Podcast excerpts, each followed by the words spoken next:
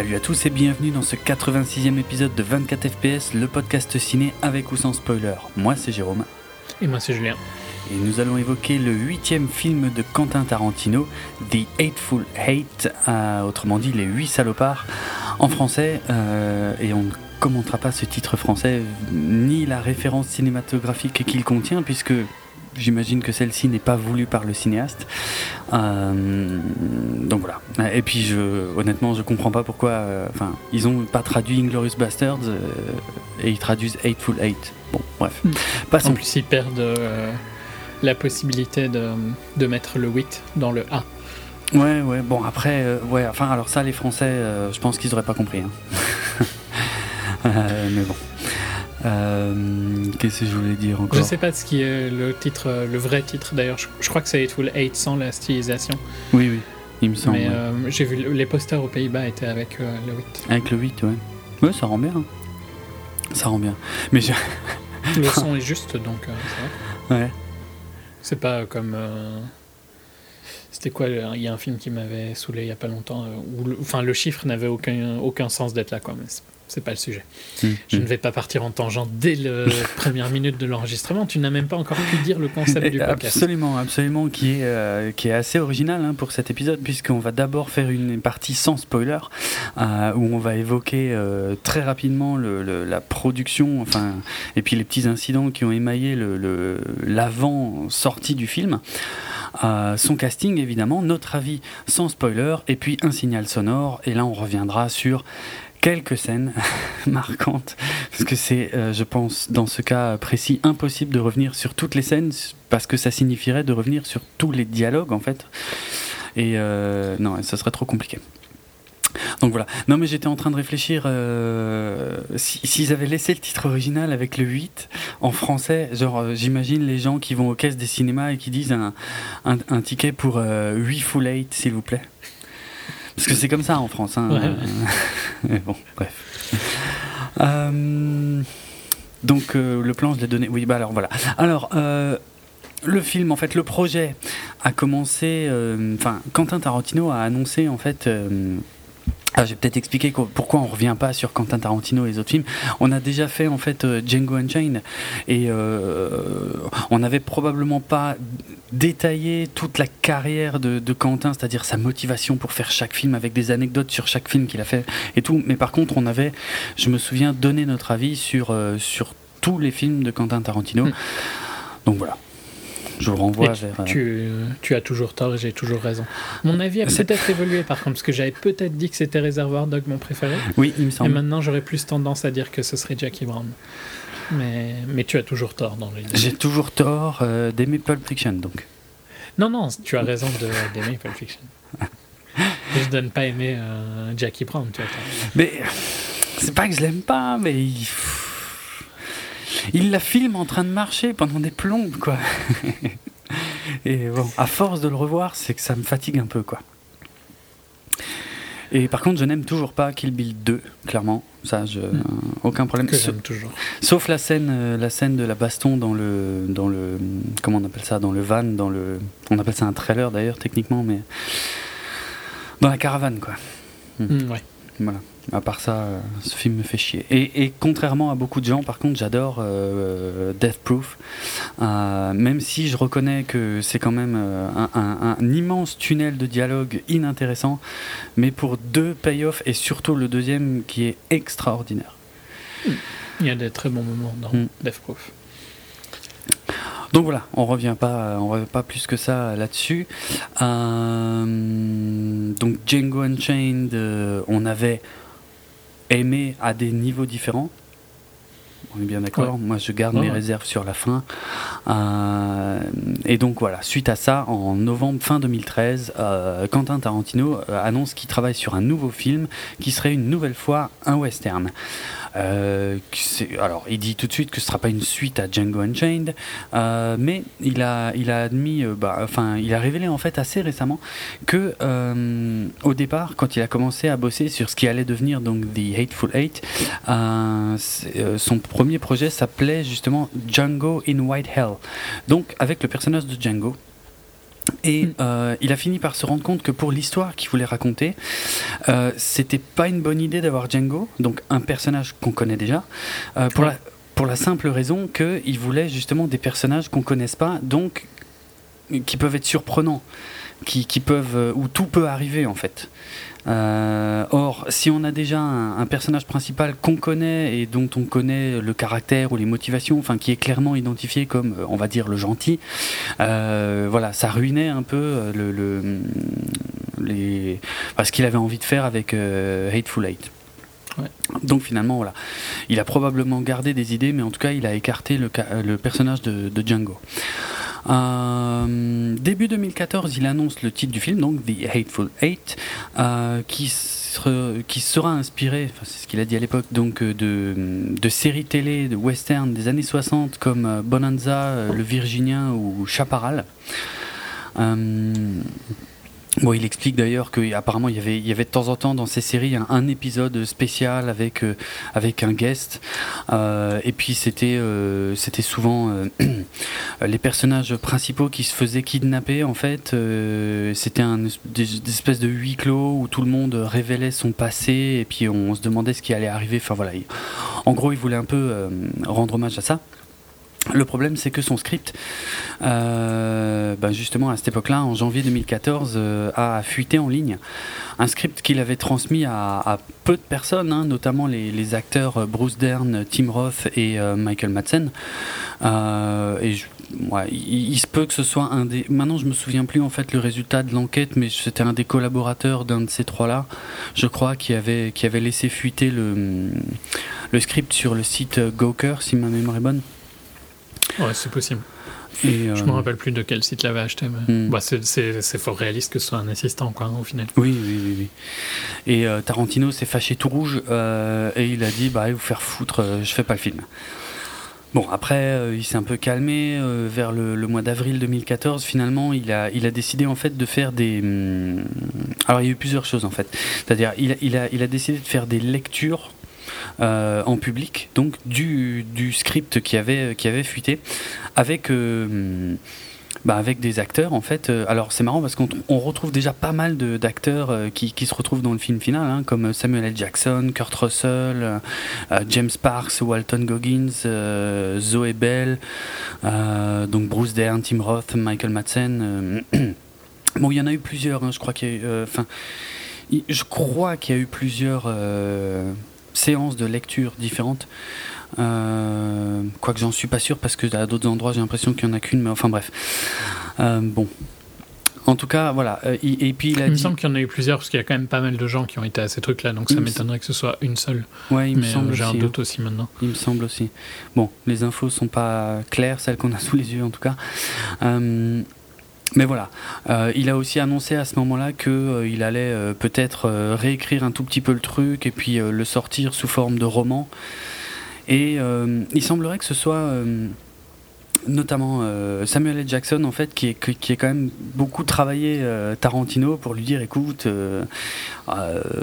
ça pourrait quand même se faire. Enfin voilà tu, au pire tu réécris. Bon en gros c'est ce qu'il a fini par annoncer. Il a dit bon bah je vais réécrire la fin. Et, finalement le film va bien se faire donc le cast ouais, je pense qu'on peut quasiment parler au casting là hein. Euh, ouais, parce qu'il y, a- y y deux trois petites différences, mais on peut les dire là. Donc Samuel L. Jackson, euh, qui retrouve pour la sixième fois euh, Quentin Tarantino, donc dans le rôle du Major Marquis Warren. Euh, sixième fois, puisque les deux seuls films dans lesquels il n'apparaît pas, c'est euh, Reservoir Dogs. Et j'ai toujours un doute sur le deuxième, je crois que c'est Death Proof. Il me semble Euh, que c'est Death Proof. Ouais, ouais, c'est ça, c'est Death Proof. Ouais. Et euh, pour ceux qui se demandent où il est dans Kill Bill, ben il, il est, il est très difficile à trouver, mais il est bien, il me semble de mémoire, dans une scène à l'église en noir et blanc dans Kill Bill 2. Donc voilà, il est dans Kill Bill. Et il était le narrateur dans la VO d'Inglorious Bastards. Euh, un commentaire? Non, non. Samuel, ouais, non, Non, bah, enfin, c'est Samuel L. Jackson. ouais, ouais, on est d'accord. Euh, bon, moi, la nouvelle qui m'avait, euh, par contre, euh, empli de joie, c'était l'arrivée de Kurt Russell, donc dans le rôle de, de John Wolfe. Euh, à Kurt Russell que moi je trouve beaucoup trop rare au cinéma et que, et que Tarantino est, quasiment le, le, dernier à employer. à employer ouais, dans des films de, de, premier plan en tout cas. Euh, parce qu'on compte pas euh, Fast and Furious 7. c'est justement. Bah, non. Film de premier plan. Hein. Ah non, c'était ridicule. non. Non, pitié. Euh, bon, moi je suis un fan indécrottable. Hein, euh, c'est euh, The Thing, c'est Snake. C'est Snake Plissken de Escape from New York et Escape from LA. C'est Jack Burton dans Les Griffes du Mandarin, un, film essentiel dans mon développement personnel. donc voilà quoi, c'est juste un héros pour moi. Mm. Et il est toujours aussi classe j'ai envie de dire. moi, je ouais, non, il est excellent dans, je le trouve parfait. Ouais, ouais. Il, est, il, est, parfait pour le rôle. Euh, mhm. Je trouve qu'il est bien meilleur que Samuel L. Jackson parce que Samuel L. Jackson, tu vois en permanence Samuel L. Jackson. Oui, bah il fait tout, oui, il fait toujours la même chose un petit peu aussi. Et ouais, ouais. et il y a plus de nuances dans le perso de Kurt Russell. Pas qu'il n'y a pas des excellentes scènes dans, dans le perso de Jackson, hein, mais mhm. ouais, Kurt Russell est excellent à fond, dans, dans celui-ci. Juste en permanence. Ouais, ouais, tout à fait. Euh, le personnage féminin qui. Euh, féminin entre guillemets, quoi. Oui, mais enfin, féminin quand même. qui, qui, polarise toutes les attentions euh, du film. Donc, le rôle de Daisy Domergue est interprété par Jennifer Jason Lee. Et il me semble que j'ai quelque part une liste, laisse-moi un instant pour la retrouver, d'autres actrices qui ont été soit approchées ou, euh, ou à une époque euh, ouais, envisagées pour le film. Voilà. Donc j'ai Michelle Williams. Donc hmm. là, je, je sais plus, j'ai un doute en fait. Michelle Williams. Bon, je sais plus. C'est celle qui était dans. Tu cherches quoi en fait? Bah, qui c'est Si c'est. Ah, euh... ah euh... Vas-y, continue. Parce que c'est celle qui était dans Brokeback Mountain, non? Ah, je crois que c'est ça, oui. Ok. Ouais. Ça doit être ça. Ah, il y a eu euh, Robin Wright, euh, Gina Davis. Ah. Elle, elle, a eu un, elle a un enfant avec F. Ledger, non? Ouais, je crois que c'est elle. Je crois que c'est elle, oui, effectivement, ouais. Ouais, ouais. Euh, ouais c'est ça. Elle était dans Shutter Island aussi il n'y a pas longtemps. Oui, oui. c'est vrai. Euh, alors c'est marrant parce que quand tu lis ouais, Robin Wright, Gina Davis, Evan Rachel Wood, il y a quand même une sacrée différence d'âge. Euh, mm. Hilary Swank, Demi Moore. Euh, il y a eu des rumeurs sur Jennifer Lawrence, a priori euh, c'était, ça n'a jamais été plus que des rumeurs. Et euh, pour certaines des lectures du script original, c'était l'actrice bien connue des, fans de, Battlestar Galactica, dont je retrouve évidemment pas le nom, si voilà, Katie Sackhoff, donc Starbuck. Katie Sackhoff qui, qui avait fait quelques lectures et et apparemment qui était, euh, qui était une des grandes favorites pour, euh, pour avoir le rôle. Et, euh, mais Tarantino a, jugé qu'elle était trop jeune. Et donc il a pris Jennifer Jason Lee à la place. Hmm. je connais son nom à Jennifer Jason Lee, mais honnêtement, j'ai pas vu 36 trucs. Non, ben, elle était dans, dans quelques trucs indés. Elle est dans Cinedoc New York. Parce que, et je pense à ça parce qu'elle elle fait la voix de Lisa dans Anomalisa, le nouveau film de Kaufman. Hmm. Et Synecdoche, c'était son premier film. Elle était dans Weeds, dans pas mal d'épisodes. Ah euh, je pense pendant bien une saison de Weeds ou deux saisons de Weeds. Mais c'est pas une actrice euh, de premier plan, on va dire. C'est plus une actrice euh, second rôle, quoi. Moi, je me souviens très très bien d'elle dans Existence de Cronenberg. Mais il y a longtemps, quand même. Mais ouais, c'était en 99, ouais. ouais. Hmm. et pour revenir à Hateful Eight, elle est tellement détestable, mais c'est ce que son perso lui demande. Et je pense qu'au final, tu vois, toutes les autres actrices que tu as dit, euh, quasiment tout le monde a, une relation avec. Tu vois, Jennifer Lawrence, beaucoup trop connue. Cathy Sakoff, euh, beaucoup trop euh, populaire sur un groupe de population. Mm. Enfin, il y, a des trucs qui vont pas dans, dans quasiment toutes. Michelle Williams, a l'air trop gentille. Oui, c'est clair. Ici, ça fonctionne super bien. Quoi. Ah elle est elle est parfaite pour le rôle et elle le joue parfaitement, mais le rôle est détestable à souhait. Ah ouais, ouais, c'est une pourriture absolue. Et euh, mais je l'ai beaucoup observé en plus pendant le film parce que euh, tout le monde parle d'elle la plupart du temps, mais elle, elle parle pas, elle parle assez peu au final. Mhm. Et euh, souvent, quand elle est dans le plan, en fait, je m'amusais à l'observer et c'est marrant parce qu'elle elle est tout le temps en train de faire quelque chose en fait. elle joue en permanence. Ouais, ouais, ouais, Elle bouge tout le temps, elle, euh, elle est toujours en train de, ouais, je sais pas, de mâcher quelque chose ou de, de, regarder, ouais, ouais, mais elle, est tout le temps en train de faire quelque chose, elle est jamais totalement immobile, quoi. Et euh, c'est, ouais, c'est super performance, franchement. Et c'est vachement important, hein, parce qu'elle comme encore une fois, elle est au centre de toutes les attentions, donc euh, c'est pas un, rôle euh, secondaire, de loin pas. Mais elle est, elle est parfaite, franchement, elle est mm. vraiment excellente. Mm. Euh, Continue. Dans le rôle de Chris Mannix, on retrouve Walton Goggins, qu'on avait déjà vu dans Django Unchained. qui est surtout connu pour The Shield. Ah d'accord. The Je sais pas. C'est là où il a été connu, c'est dans The Shield, où il avait, c'était un des persos principaux de The Shield. Euh, et il avait aussi un gros rôle dans une autre série. Et maintenant j'ai un doute sur la série. Euh, Justified, où il jouait le, le deuxième rôle en gros de cette série-là euh, aux côtés de le mec de Deadwood. Et maintenant j'ai un doute, Timothy Oliphant. D'accord. Désolé, hein, je recherche à chaque fois. Euh, ouais, donc euh, Walton Goggins, euh, surtout connu pour ça, mais on l'a vu aussi dans American Ultra cette année. Oui, oui, oui, exact. Ouais, là, moi, je me souviens bien de lui pour ça, mais, mais c'était un Il est excellent ici, je trouve. Ah oui, oui. Il était excellent déjà dans Django. Hein. Ouais, ouais, ouais. il avait un petit rôle dans Django. oh, un petit rôle. Il est parfait pour un, film de Tarantino, quoi. Il va tellement bien dans l'univers de Tarantino. Ouais, ouais, ouais, ouais. Mais surtout quand tu vois le, le le cast qui l'entoure en fait, lui et, et, euh, et Demian Bichir euh, qui joue euh, Bob le Mexicain, que pour être franc je connaissais pas avant, c'est un acteur mexicain.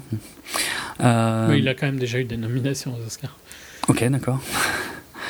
C'est pas un petit acteur mexicain, mais je suis d'accord qu'on le voit pas souvent. Quoi. Hum, hum. mais bon, Bob le Mexicain, il est il est présent, mais il parle peu, tu vois. C'est, c'est, il, il, fait pas partie de ceux qui parlent le plus. C'est comme Michael Madsen dans le rôle de Joe Gage. Euh, c'est, c'est pas ceux qui parlent le plus. Mais par contre, Walton Goggins, donc, euh, lui, il est vraiment euh, souvent au premier plan, voilà. Et avec, ben, autour de, avec autour de lui, Kurt Russell, Samuel L. Jackson, Tim Roth, Bruce Dern, des trucs comme ça. Et il s'en sort très bien, quoi. À côté de, mm. de poids lourd, quoi. Il est vraiment très très bon. Non, non, non, mais enfin, je, l'avais déjà dit dans Django que je trouve qu'il était excellent. Hmm. Euh, bah ici, il a plus à faire, donc c'est encore mieux. Quoi. Ouais, ouais, ouais. Euh, donc Tim Roth, euh, je vais quand même le dire, dans le rôle d'Osvaldo Mowbray, un Anglais.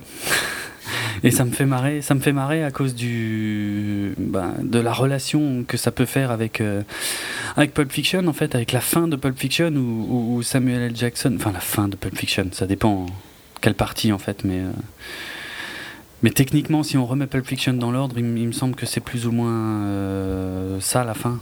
Non, non, c'est même pas ça la fin en fait. C'est le début. Oh, je sais plus.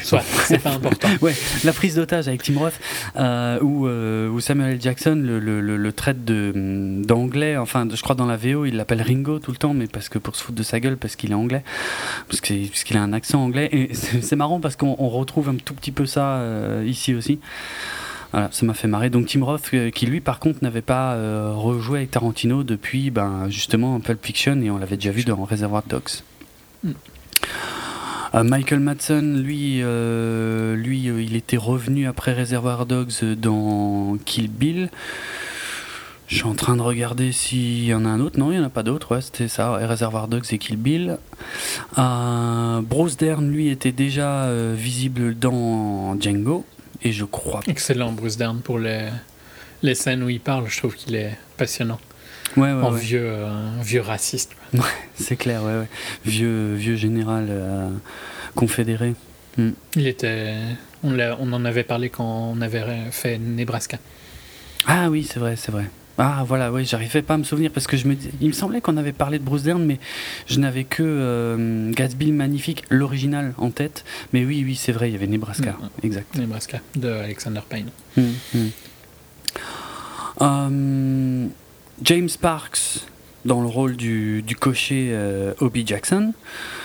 Et puis là, je peux révéler donc mon fail euh, parce que. T'es pas obligé, hein Ouais, bah, je vais le dire quand même. Quand, en fait, j'aime tellement euh, l'acteur Michael. Parks et, et, et, le fait que, que, Tarantino le fasse souvent apparaître dans ses films. Michael Parks, c'est le. Je sais pas, le flic ou le shérif dans, au tout début d'une nuit en enfer, celui qui vient dans le magasin où sont, euh, où sont les, les, deux frères Gecko qui sont en train de, d'ailleurs de, de tenir en otage c'est lui, Michael Parks. C'est ma scène préférée d'ailleurs avec Michael Parks. Et donc là, oh, comme un con à l'écran, j'ai vu le nom Parks et pendant tout le film, j'ai cherché Michael Parks dans Hateful Eight et c'est pas du tout lui, c'est James Parks. En fait, c'est son fils qui joue le rôle d'Obi Jackson. Euh, mais apparemment, il était déjà aussi dans, dans Django. Mais là, je saurais pas dire, bien que je l'ai revu tout récemment. Euh, il était dans Kill Bill et dans Death Proof aussi. Ouais. Alors là, ça me dit rien. je vois pas. Mais bon, son visage m'est moins familier. Et euh, il me semble que euh, il, euh, il, a déjà joué le même rôle que son père en fait. Dans ah From Dust Till Dawn, son père il joue Earl McGraw et je crois qu'il a déjà joué Earl McGraw dans la suite de From Dust Till Dawn. Ah ok possible. Je les ai pas vus les suites. Non moi non plus. Je te parle d'un truc. Ouais ouais. Parce que la suite c'est en direct ou DVD, non Oui, oui c'est des, des, téléfilms ou des, ou des ouais, direct ou vidéo. Ouais. Hmm. Ouais, c'est vrai. C'était peut-être pas. Non, en plus, il paraît que c'est pas fameux. Ouais. Ouais. ouais. Euh, ouais, donc James Parks. Mm-hmm. On va tu veux enchaîner ou bien? Encore, euh, je sais pas, on en mentionne encore un ou deux? Il y, y en a un, en fait, je savais pas qui était dans le film, mais je sais pas si c'était annoncé ou si c'est une surprise en fait. Ben, si euh, c'est celui où je pense, c'était annoncé, mais euh, il arrive tard dans le film, donc je ne sais pas si tu veux en parler. Ah oui, ok. Bon, on peut, on peut quand même le, on peut dire qu'il y a Channing Tatum dans le film et bon, il est, il est pas mal, mais il ne choque pas. Non, il ne choque pas. Non, non. Mais il ne surprend pas spécialement. Non, il n'est pas, c'est, il est pas au niveau de Walton Goggins, par exemple. Non, vraiment pas. Mais enfin, Walton Goggins, euh, moi je pense qu'il est excellent depuis The Shield. Hein, donc, euh, d'accord, d'accord. Ça fait plus de 10 ans que je suis fan de ah, Walton Goggins. Ok. Enfin, et, fan, c'est parce que dans The Shield, c'est un perso mais détestable. Hein. Il joue Shane dans, dans The Shield, euh, qui fait des trucs vraiment. Enfin, c'est, tu connais le sujet ou pas du tout? The Shield? Mais c'est un groupe de flics, mais aux méthodes un petit peu, spéciales. Mais euh, lui, dans, dans le lot, c'est un des plus difficiles à apprécier, mais euh, il est fascinant hein, quand même dedans, quoi. même malgré ça. J'ai pas envie de spoiler euh, un truc qui se passe dans The Shield, donc je préfère pas en dire plus. D'accord. bon, bah moi je vais, je vais juste mentionner encore Zoé Bell. Je l'avais déjà mentionné dans Django, mais alors que putain, on la voyait vraiment quasiment pas. là, on la voit un tout petit peu plus. Je suis content que Tarantino continue de bosser avec elle. Donc Zoé Bell, euh, à la base, c'est une cascadeuse. C'était la doublure, je l'ai déjà dit, hein, c'était la doublure euh, de, hum, évidemment, son nom m'échappe, dans Kill Bill, euh, la doublure de l'actrice. Uma Voilà, Uma Thurman, merci. Donc voilà, c'était la cascadeuse qui doublait Uma Thurman dans Kill Bill, euh, mais c'était surtout elle qui finissait sur le capot de la voiture à la fin de, Death Proof, euh, Boulevard de la Mort, et, euh, ça reste une scène qui fait que je m'agrippe au fauteuil tout le long. Je, je flippe tellement pour elle, et c'est une des raisons qui font que ce film marche toujours aussi bien pour moi. Elle alors je sais pas où elle est dans Inglorious Bastards, mais elle y était, je m'en souviens plus là. Et donc, elle, elle, ne fait que du stunt dans Inglorious. Ah d'accord, bah, donc pareil, de la cascade, d'accord. Elle stunt euh, les trois actrices, euh, les deux actrices, euh, donc Diane Kruger et ah, Mélanie Laurent. Ah bah oui, ok, pas surprenant. Et dans Django Unchained, elle jouait un des, comment, un, un, des membres du gang. Pisteur, quoi, tracker. Ouais, les, les, voilà, les pisteurs de, de Candy vers la fin du film. Mais bon, elle a, elle a un foulard sur le, sur le visage, on la reconnaît pas forcément. Ici, on la reconnaît beaucoup mieux pour ceux qui ont vu euh, Boulevard de la Mort. Euh, voilà. Elle est là dans Les Huit Salopards. Euh, quoi d'autre? Le tournage? Bah, ouais. Rapidement, bah, ils ont. en gros, ils ont, ils ont loué un, un ranch euh, alors je sais pas, ouais, dans, le Colorado, puisqu'ils ont eu, euh, le film a eu un financement de, euh, de l'État du Colorado. bon, voilà, je vais pas rentrer dans les détails. Ils ont eu des soucis parce que parce qu'ils ont au départ pas eu autant de neige que que ce qu'ils espéraient, mais finalement ils ont réussi à avoir. Il y a eu presque une tempête comme il fallait dans le film, donc voilà, ça s'est bien passé. Les effets spéciaux, parce que comme on le sait, je pense, comme tout, chacun le sait, avec, Tarantino, de temps en temps, ça gicle, on va dire. Donc, euh, les effets spéciaux, euh, cette fois, sont euh, réalisés par Greg Nicotero, qui a récemment travaillé bah, sur la série The Walking Dead pour AMC. Et je te laisse le chapitre technique. Donc, ils ont filmé près de Telluride, là où il y a le, le festival qui le festival qui remplace un peu Sundance entre guillemets tu vois D'accord qui prend un peu la place que Sundance avait. Beaucoup des, des, films font leur première à Telluride. Euh, oui, donc, il a décidé de filmer ce film avec l'aide de Robert Richardson, son directeur photo, hmm. Qui est son directeur photo depuis, euh, depuis Kill Bill. très longtemps, hein, depuis Kill Bill. Euh, mais qui a aussi fait un JFK avec Stone, Platoon. il avait fait aussi Casino. Hmm. Et euh, c'était Hugo de, Hugo Cabret. de Scorsese sur l'histoire du ciné. Ah, Hugo Cabret. Hmm. Il a eu un Oscar d'ailleurs. C'est un, très grand euh, directeur photo. Hmm. Et donc, euh, en compagnie de Robert Richardson, ils ont, décidé de filmer ça en 70 mm en utilisant des vieilles caméras, des Ultra Panavision 70 et du vieux film de Kodak. Euh, et donc pour faire ça, ben, ils ont dû euh, retrouver des caméras et euh, et puis pour le diffuser, ils ont aussi dû retrouver des, des caméras. Ils utilisent des caméras Cinérama, mais c'est un, un, un, type de projection qui, est, qui avait été utilisé à un moment, mmh. mais où il y avait trois projecteurs en fait. C'est il y a longtemps, je pense pas que nous, on a déjà vu des films en Cinérama. Lui, il utilise un projecteur Cinérama qui donne un aspect ultra wide en 2 par 76, euh, 2 euh, 76 par 1 plutôt. Euh, et donc ça donne un, aspect vraiment beaucoup plus large que, que ce qu'on est habitué, qui est du entre 1.80 par 1 et 2.2 par 1. quel est l'intérêt de ça, on pourrait dire, mais mm-hmm. c'est d'avoir une bien plus grande résolution et, un affichage beaucoup plus large, donc de voir beaucoup plus de choses. Je, je parlerai de, de ce qui me dérange dans cette utilisation, mais un mhm. peu après quoi. Mhm. Donc, euh, il y a eu beaucoup de promos hein, sur ça quand même. C'est ah présent dans tous les teasers de le voir en 70.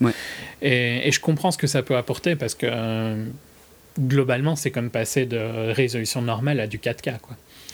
Euh, on a beaucoup plus de détails. On n'a on pas une image qui est déformée par la projection. Mhm.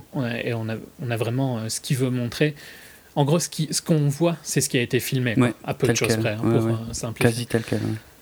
Euh, donc ça apporte vraiment quelque chose. Mais le problème, c'est que les cinémas sont plus équipés pour ça. Mhm. Donc ça, ça crée un côté où je trouve que il nous dit que son film doit être vu en 70 mm, mais pour la majorité des gens, en tout cas en Europe, euh, parce qu'on a regardé tout à l'heure, il y a 18 salles en Europe qui peuvent le faire.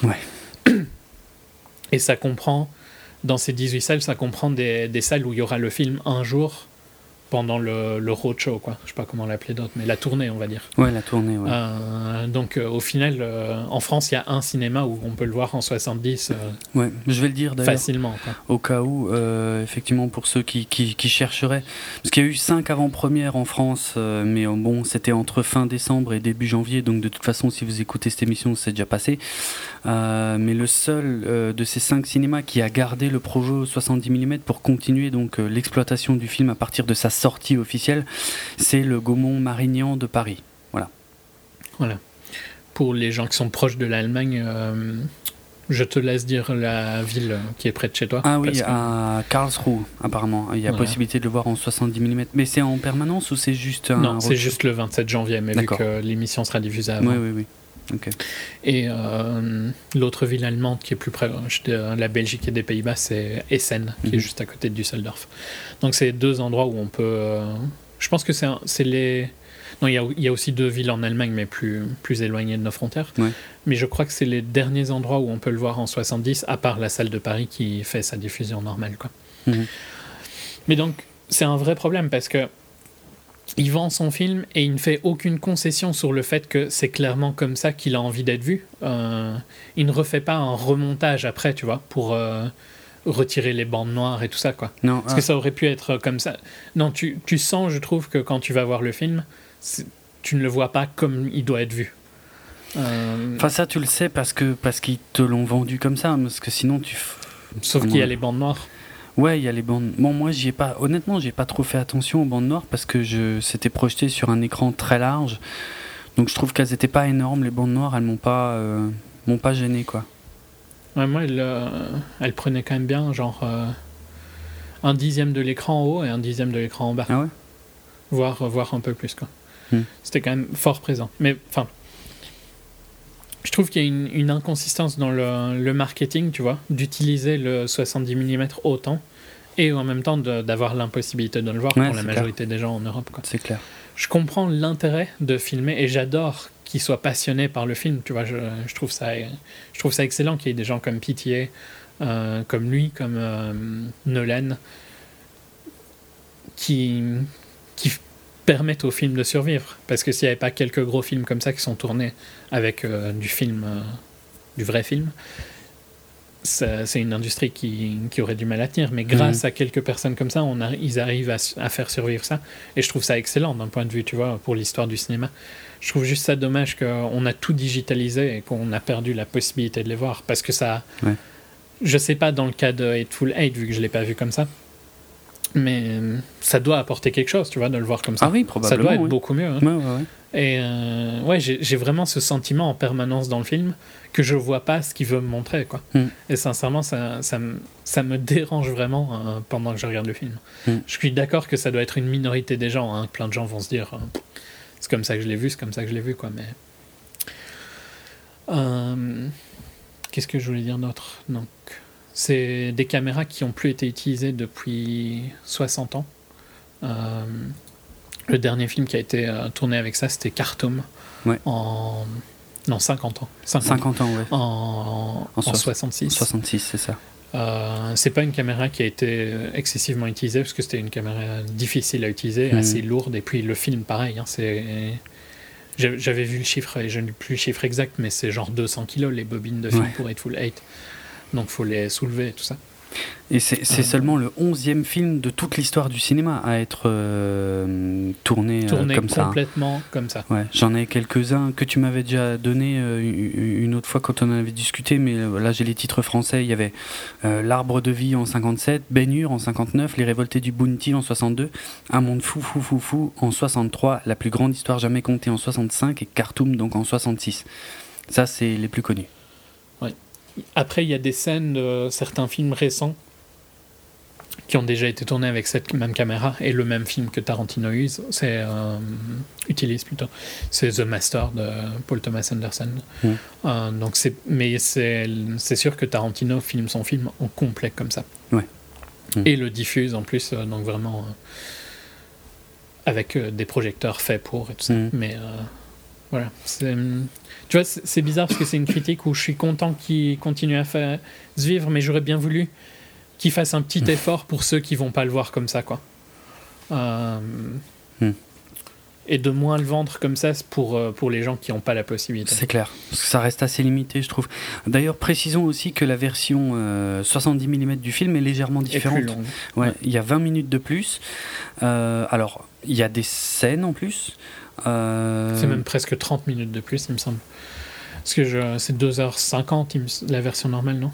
Ah non, ok, 20. Ouais. non, je crois que c'est 20 minutes. Il y a 20 minutes de différence, ouais. Et euh, en fait, il y a euh, une, ce qu'on appelle une ouverture, c'est-à-dire un, un, écran fixe avec juste de la musique, en fait, qui annonce que le film va bientôt commencer, euh, comme ça existait à une époque, qui n'est que dans la version 70 mm. Et il y a un entracte aussi au milieu du film, qui n'est que dans la version 70 mm.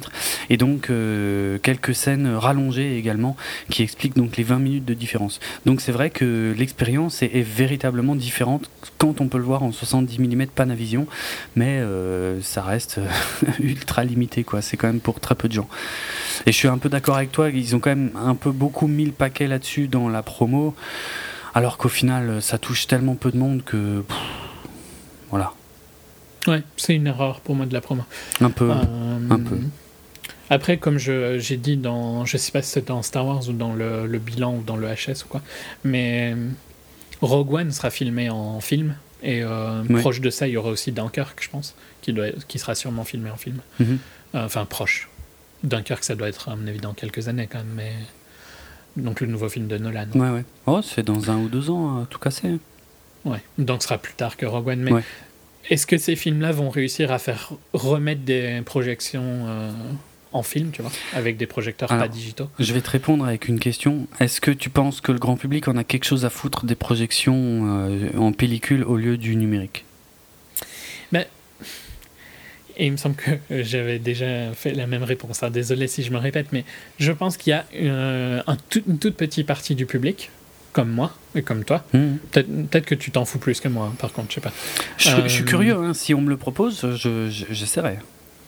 Mais est-ce que tu es prêt à payer un premium ou pas pour ça? Oui, parce que c'est pas tous les films qui sont comme ça. Donc si, euh, mmh. si on me dit ce film-là, il est en 70 mm, ça vaut le coup de le voir comme ça. Si je paye deux fois le prix que je paye d'habitude, pourquoi pas? Mais tous ouais. les films, non. Mais, non, bien sûr. Mais il y a plein de films qui ne...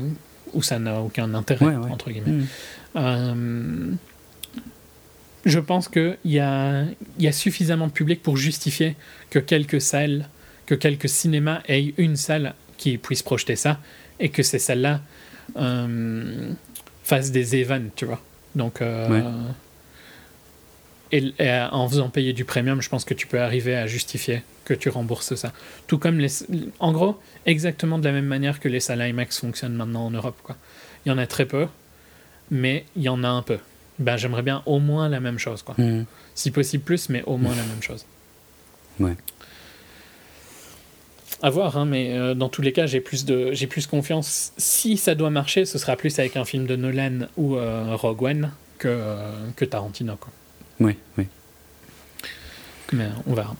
Ah, pour revenir sur Hateful Eight, je trouve que la photo est sublime, surtout en ah, intérieur. Ouais il y a des lumières quand même assez euh, diverses. Enfin, c'est, il y a une alternance de, dans, de lieux très sombres et de, et de lumières vraiment focalisées sur des petits, ouais, des petits endroits euh, assez précis. Et, et, il y a parfois un peu aussi de la lumière très claire qui vient de dehors, mais seulement à certains endroits. Donc ça doit pas être évident. Et je trouve vraiment que la lumière est sublime. Après, il y a des critiques. C'est, euh, c'est un des plus grands directeurs photo. Hein. Mmh. C'est ils sont deux à avoir trois Oscars en fait. Donc, euh, tu vois, c'est pas. Ouais, ouais. Pour la photo. Peut-être qu'ils seront bientôt trois, mais. Euh, c'est l'autre qui a ça, c'est Vittorio euh, Storaro, et c'est celui de Apocalypse Now et tout ça. Donc, okay. euh, tu vois, c'est des, des, grands, quoi. Mm -hmm. C'est aussi c'est quelqu'un d'aussi bon que Dickens. C'est okay. aussi légendaire. Okay. Donc, c'est pas surprenant que les lumières soient particulièrement belles et tout ça. Mmh. Ah, moi je les trouve vraiment sublimes. Mais les extérieurs, il y en a moins. Mais les extérieurs sont, sont assez magnifiques aussi. En plus, le, le, le format euh, très très très large est très bien utilisé par, euh, par Tarantino pour mmh. filmer les, les décors. Euh, bon, c'est très, euh, c'est très Sergio Leone hein, parce qu'il ouais, ouais. il peut alterner euh, des décors à perte de vue et puis euh, des gros plans sur, sur les têtes des acteurs avec, avec la même caméra. Quoi. C'est, Mais par contre, dingue. je suis d'accord que c'est sa plus belle photo ouais. d'un film Tarantino. Ouais, ouais. Ouais, d'assez loin. Mmh, mmh. Après, comme dit, il y en a qui, qui, qui, qui disent que. Et, et, quelque part, je suis pas complètement en désaccord. Hein, que c'est aussi un peu un caprice de, de Tarantino de, de, de, de, prendre du 70 mm finalement pour. Euh, pour filmer un huis clos qui se passe ouais, essentiellement dans une, dans une petite baraque où le, la profondeur de champ est pas incroyable, quoi. Et la largeur de champ, elle est hum, plus difficile à exploiter, bien que. Ah, mais je suis d'accord que c'est un caprice, mais en même temps, pourquoi ne pas euh, se permettre ce genre de caprice si tu as la possibilité Oui, si tu peux le faire, oui, pourquoi pas, pourquoi pas. Mais j'ai trouvé, j'ai vraiment euh, essayé de faire attention à la composition des cadres de Tarantino dans, dans, tout le film, et c'est vrai qu'il n'a pas du tout été paresseux. Hein. Euh, chaque plan est vraiment super bien pensé en fonction des personnages qu'il veut mettre en, en parallèle, qu'il veut faire dialoguer ou de ouais ou enfin des, des, des, rapports qu'il veut exploiter et tout pardon euh, les, les, cadres sont vraiment super malins et super bien exploités. Il utilise toute la surface qu'il a dans ah, tous les totalement, totalement et dans tous les sens. C'est vrai, il fait des, il fait des plans euh, euh, parfois un peu, un peu en hauteur, parfois, enfin, ouais, sachant que ça doit être quand même des caméras à la con, il, il, a dû bien se faire chier pour certains plans, vraiment quoi. Donc euh, non, ça il y a beaucoup de boulot. C'est pas juste je veux ma caméra 70 mm et puis je la pose et je filme quoi. Non, non. Et, et, au contraire de de Pitié ou de euh, Nolan, même si j'ai critiqué le fait de qu'on n'a pas beaucoup en Europe, il a aussi quand même pas mal supervisé à qui les films étaient vendus pour qu'il y ait des possibilités. Parce qu'aux US, au final, c'est relativement bien géré, tu vois, le roadshow. Il fait pas mal de villes.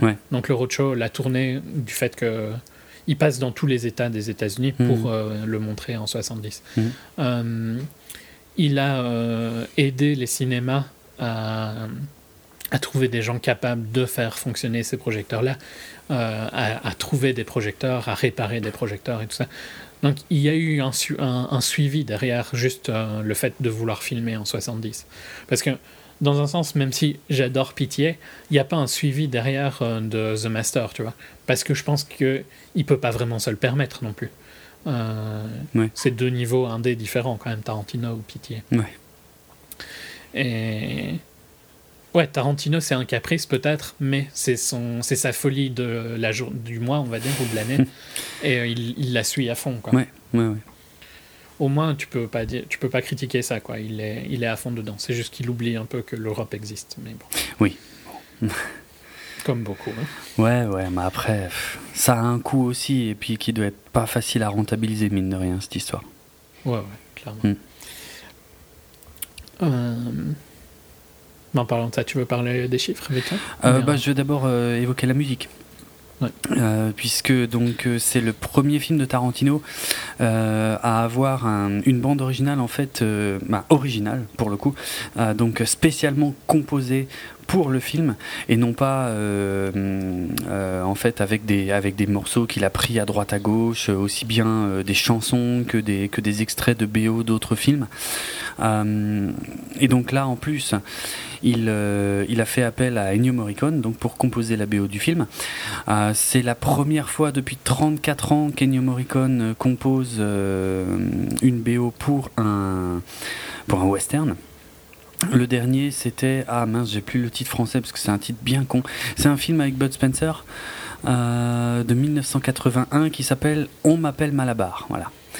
C'était le dernier western de, de Morricone. Euh, après, bon, ça, c'est une façon de présenter les chiffres qui est que je dirais, que je qualifierais d'intéressante, puisqu'en fait, euh, Ennio Morricone, euh, même si nous on n'en entend plus trop trop parler, il a toujours été, euh, enfin, il reste en fait assez actif, même s'il travaille beaucoup en fait en Italie, uniquement en Italie et pour des pour des, des films italiens qu'on voit pas forcément. et il avait composé la, la BO de Mission to Mars. Et maintenant, j'espère que c'est Red Planet. Non, ouais, Mission to Mars, c'est ça, de Brian De Palma en 2000. Donc voilà, son dernier blockbuster, on va dire, euh, connu, c'était euh, il y a 16 ans. Euh, donc voilà, il y a vraiment que dans le cadre du western où ça fait 34 ans qu'il a rien, avait rien fait. sachant que donc Tarantino, qui est un grand fan de Morricone, avait quand même déjà utilisé certaines de ses musiques dans Kill Bill, dans Boulevard de la Mort, dans Inglorious Bastards et dans Django Unchained. Et d'ailleurs, Morricone lui avait écrit une chanson euh, originale pour, euh, pour Django Unchained, c'était la chanson euh, Ancora qui, qui avait d'ailleurs valu à Morricone de se fâcher un peu avec, avec Tarantino, de, d'après ce que tu m'as dit tout à l'heure, hein, mm, mm. il estimait qu'il utilisait en gros la musique n'importe comment. Et que c'était pas possible de discuter avec lui. Et voilà, et, et qu'il et travaillerait plus jamais avec lui. Et au final, donc là, il a fait toute la. Deux ans après. il a fait toute la VO des huit salopards. Euh, qui, est, qui, est, qui est très bien, hein, d'ailleurs. Qui, euh, Ouais, non, elle est, elle est, très très bien. Tu sens que c'est lui, tu sens les, les notes euh, nostalgiques de western. Mm-hmm. Euh, tu comprends pourquoi c'est lui qui a été choisi. C'est pour te faire rappeler des trucs comme The Good, The Bad and The Ugly. Ouais, tout à fait, ouais. Euh, ça fonctionne très très bien, sa musique fonctionne très bien. Mm. Il y a les, les, montées en tension fonctionnent très bien euh, avec son instrumentation. Non, franchement, j'ai rien à critiquer sur, sur ce qu'il a fait sur ce film. Mm. Si ce n'est que c'est très typique au final, tu vois. C'est très attendu. Quoi. Ah Il n'y a pas vraiment une surprise, mais ça fonctionne très très bien dans tous les ah cas. Oui, c'est exactement dans les codes du genre, hein, mais, euh, mais c'est réussi. Au moins, il y a un thème en fait. C'est quelque chose que je reproche beaucoup au cinéma depuis euh, une bonne dizaine d'années, si c'est pas plus. C'est que je trouve qu'aujourd'hui, il n'y a, plus de thème en fait dans la musique. C'est juste de l'accompagnement bien souvent. Et euh, mhm. ben voilà, là, il y a un thème qui revient de, de diverses manières pendant tout le film, et j'aime beaucoup ça. Euh, Il y avait un très bon thème dans le film que je n'avais pas aimé, mais que j'avais bien aimé de 2015, euh, Under the Skin. Ah oui, c'est vrai. Ouais, non, 2014. Ouais, c'était 2014. Moi, c'était spécial. Hein. Mais oui, oui. mais, il y avait un thème. C'est vrai, c'est vrai. Euh, il y a certains morceaux de Morricone euh, qui ne sont pas sur la BO du film, mais qu'on peut quand même entendre dans le film. En fait, euh, des morceaux de hum, comment, des anciens morceaux en fait de Morricone, puisqu'il y a euh, une piste en fait qui est issue de l'Exorciste 2 de John Borman. Et il y a trois pistes, euh, donc encore une fois, qui sont pas sur la BO, hein, qui sont que dans le film quand on va le voir au cinéma, euh, qui sont issues de The Thing de John Carpenter. Euh, et quelque part, ça boucle la boucle parce que The Thing, bah, ça se passe dans la neige, c'est avec Kurt Russell, c'est un, aussi une sorte de huis clos très tendu entre des personnages qui se méfient tous les uns des autres. Et il s'avère de toute façon que c'est justement l'une des grandes influences de Quentin Tarantino pour faire The Hateful Eight. Donc voilà, la boucle est bouclée. On a tout, on a la neige, on a Kurt, on a Ennio. Euh, euh, en fait, si tu veux, bon, moi j'adore la BO de The, Thing. Et là, apparemment, les trois morceaux qui sont utilisés dans The Hateful Eight, euh, ce sont des morceaux qui, qui, avaient été coupés en fait du, du, film The Thing. Mais j'ai tout de suite reconnu quoi. Il y a, notamment un passage. Alors, Spoiler, mais vous allez voir, c'est violent hein, comme spoiler. il y a un passage où il plante des piquets dans la neige. bah, mais franchement, la musique qu'il y a à ce moment-là, parce que moi je savais pas hein, qu'il réutilisait des trucs de The Thing quand je l'ai vu là au Cinoche, et euh, j'ai halluciné, enfin j'ai pété les plombs. Je me disais, mais euh, alors soit il s'est foutu de la gueule de Tarantino et il a réutilisé des trucs de The Thing, mais en fait, euh, en fait c'est volontaire quoi. Mais ça se reconnaît à mort quand on, quand on, connaît bien le, la BO de The Thing quoi surtout sur ce passage-là, quoi. Hmm. Et il y a d'autres. Euh, d'autres passages de la, de la BO que j'ai réécouté plusieurs fois depuis, euh, où on retrouve des, un peu des sonorités de The Thing, mais mélangées avec le thème euh, de, créé pour The Hateful Eight. Donc très, très sympa comme BO. Pas inoubliable, mais au moins très sympa. Hmm. ouais. Les chiffres donc? Les chiffres, ouais. Ben, c'est le, euh, le moins bon départ pour un Tarantino depuis, depuis Kill Bill. Donc, euh, euh, Death Proof, mais qui était sorti sous Grindhouse, il me semble, aux US. Oui, enfin, c'était un peu. Bon, on va pas le compter, quoi, parce que c'est vraiment sorti bizarrement. Ouais, c'est très c'est compliqué celui-là. Hmm. donc, Jackie Brown était. Je vais recommencer du début. Euh, Eightful Eight a fait son premier week-end, a fait 16 millions aux US. Et euh, pour en comparaison, Jackie Brown n'avait fait que 9,3, mais c'était à une toute autre époque. Bah euh, et depuis Jackie Brown, donc si on retire Death Proof, Kill Bill avait fait 25, Kill Bill, Kill Bill 1 avait fait 22, Kill Bill 2 avait fait 25, Kill Bill 1 22, Django avait fait 30 et Inglorious Bastard avait fait 38. Mhm. Euh, donc on est quand même assez loin, quoi, tu vois. Ouais, et ouais. euh, c'est une déception. Weinstein a même dit qu'ils espéraient voir plus, donc euh, ça fonctionne pas, quoi. Euh, et je sais pas si ça fonctionne pas parce que Django avait été décevant, si ça fonctionne pas parce que le truc du 70, tu vois, a retiré trop de trop de vision de certains avant le week-end d'ouverture. Mhm. C'est, mais enfin, dans tous les cas, du Hateful Eight ne fonctionne pas tellement, quoi. Ok. Bon, il sort aussi après Star Wars, hein, qui, euh, Ouais. qui continue à manger un peu d'audience, mais, C'est clair. mais quand même. Euh, c'est assez décevant. Il, euh, il le mérite pas parce qu'il est, il est intéressant. Je, Ouais, je ouais, viens ouais. vers ma critique. Euh, je trouve que dans les trois derniers, c'est le meilleur des trois derniers. Après, il y a clairement deux Tarantino, je trouve. Il y a le Tarantino des trois premiers films, qui sont des, des chefs-d'œuvre. Euh, Reservoir Dogs, Jackie Brown et Pulp Fiction, c'est trois chefs-d'œuvre. Et puis il y, a le, il y a le Tarantino depuis Kill Bill qui fait plus de.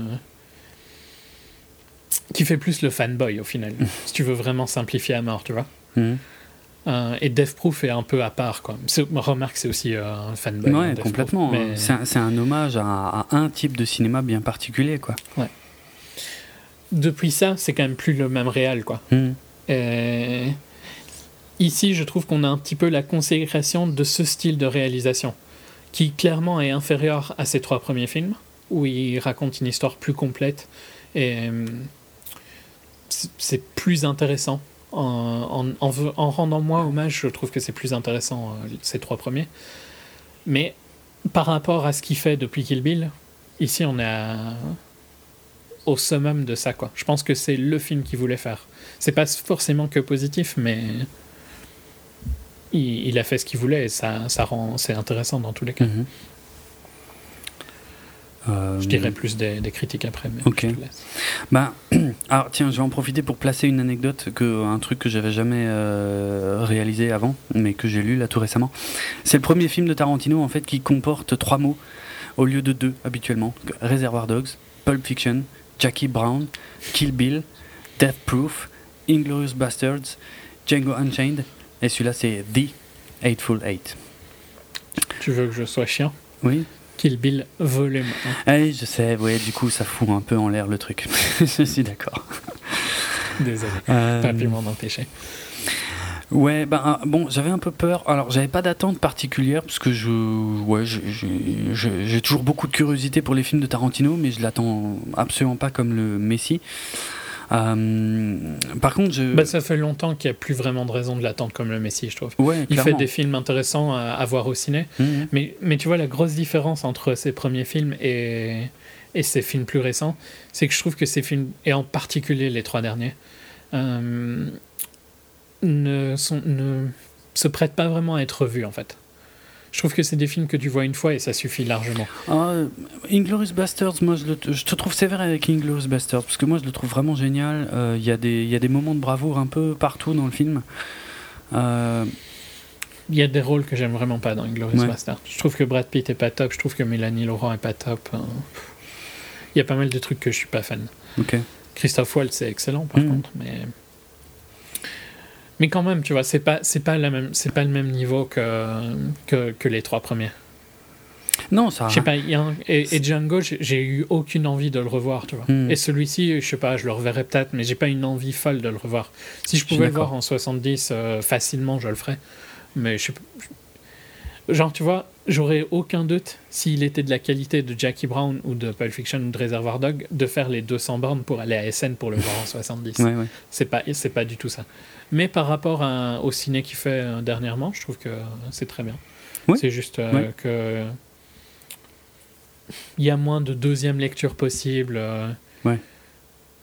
Il joue plus sur un peu la surprise et donc ça fonctionne forcément moins. Tu, je trouve pas que tu découvres des trucs comme dans Jackie Brown. Jackie Brown, c'est vraiment un film à chaque fois, je trouve qu'il devient meilleur. Mhm. Euh, à mon avis, Hateful Eight, à chaque fois, il descend un petit peu, tu vois. Et euh, pareil pour Django et tout ça, quoi. Alors, je vais, je vais te rejoindre, mais je vais, je vais d'abord finir sur les attentes ou, l'absence d'attente euh, euh, et, et, ma peur aussi, parce qu'en fait, quand, quand j'ai connu la durée du film, franchement, j'ai flippé. Mais surtout qu'en plus, euh, la première durée qu'on a vue avant d'avoir la, la sortie, c'était 3h10, enfin 3h07, je sais plus. Ouais, donc ça m'a ça m'a vraiment calmé, bien que je l'avais déjà dit dans l'épisode qu'on a consacré à Django Unchained, l'aspect que je préfère et de loin dans les, dans les films de Tarantino, c'est son écriture des, des, dialogues. Donc ici, comme c'est essentiellement un huis clos euh, entre, entre ouais, bah, on va dire huit personnages, mais enfin ouais, bref.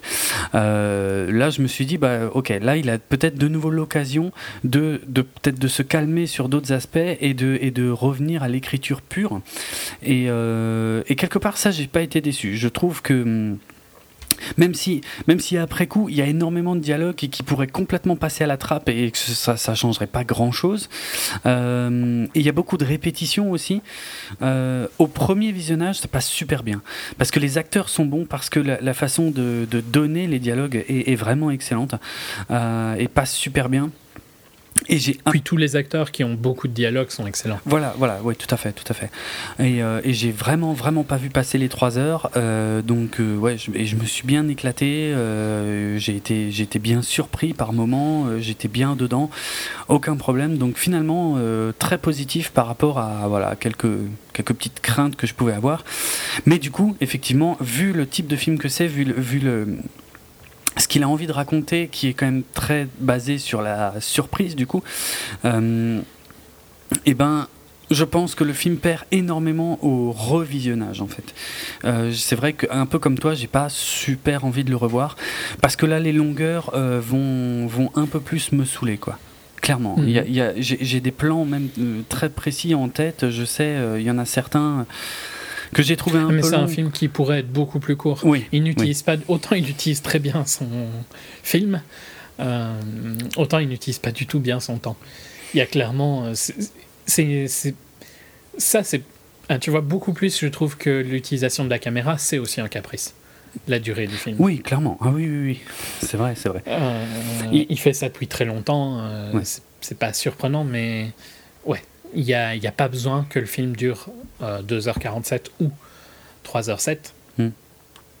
Il pourrait il pourrait franchement être en dessous de 2 heures. Hmm. Et ce serait un film plus fort. Mais j'ai envie de te dire que c'est pour moi, c'était déjà le cas de Jackie Brown. Non. non. D'accord. J'ai pas besoin d'en dire plus. donc, euh, apparemment. Euh, non, mais dans, dans l'ensemble, voilà. Ça passe bien la première fois, mais ouais, je suis sûr que la deuxième fois, euh, il y a beaucoup de choses qui paraîtront euh, moins intéressantes, euh, trop de Par contre, je suis tout à fait d'accord que c'était déjà le problème avec Django, qui durait aussi hein, le même temps. Donc, ouais, ouais, ouais. Mais c'est différent parce que la situation évoluait aussi sans cesse dans Django. Que là, on... Ouais, mais le temps me paraissait plus long dans Django qu'il m'a paru, qu'il m'a paru dans Inglorious, dans Hateful. Hateful. Mm. Ouais, je, je, suis assez d'accord en fait, et j'arrive pas trop à l'expliquer. pour être franc. Ouais, ouais, c'est vrai. Bon, j'ai juste un tout petit bémol sur la fin. Euh, vraiment la fin fin, hein, le, les derniers plans ou le dernier plan parce que c'est peut-être en un seul plan, je sais plus, euh, que je trouve un peu euh, faiblard. Euh, mais pas, pas raté ni rien, mais juste un peu faiblard.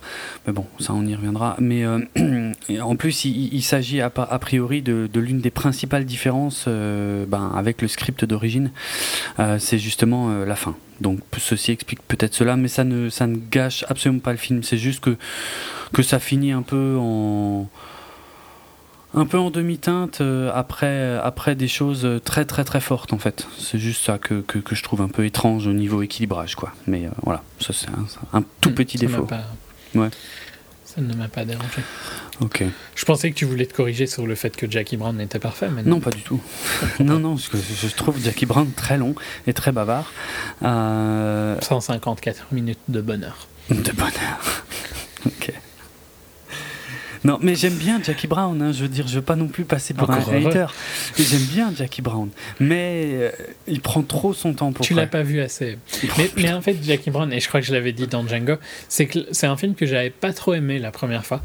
Euh, et puis je l'avais revu au ciné quand j'avais vu Kill Bill, hmm. parce que j'avais il, repassait tous les.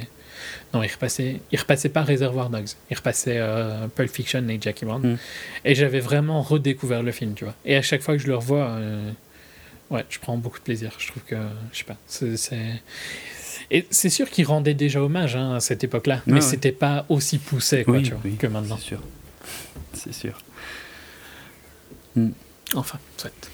Euh, alors attends. Tu as tort. oui, ça. on peut passer. Je sais. Euh, je vérifie juste euh, si j'ai des anecdotes sans spoiler encore. je crois pas. C'est tout des anecdotes qui ont des rapports avec des spoilers. Donc, donc je pense qu'on va passer à la partie avec spoiler. Donc on le conseille, hein, clairement. on est d'accord là-dessus. Faut juste bah, ça reste un film de 3 heures. donc, euh. ouais, ouais. On n'a pas parlé de, de la fuite euh, du film, mais euh, c'est quand même un film à voir au Cinoche. Ah bah, ça, on est... Comme tous les films. Oui, comme, comme tous les films. non, comme la majorité des, des, films. Ouais, ouais, quand même. Il y a quelques films où je suis d'accord. c'est pas. Non, enfin, tu sais, moi, si tu me demandes si ça à voir au ciné, forcément. Non, mais c'est ouais, tout est à voir au ciné, on est d'accord là-dessus. Mais ça apporte quelque chose d'être vu au ciné. Ouais, vraiment, vraiment. Peut-être pas autant qu'un truc comme Mad Max ou Gravity, mais quand même. Hmm. Ouais, non, non.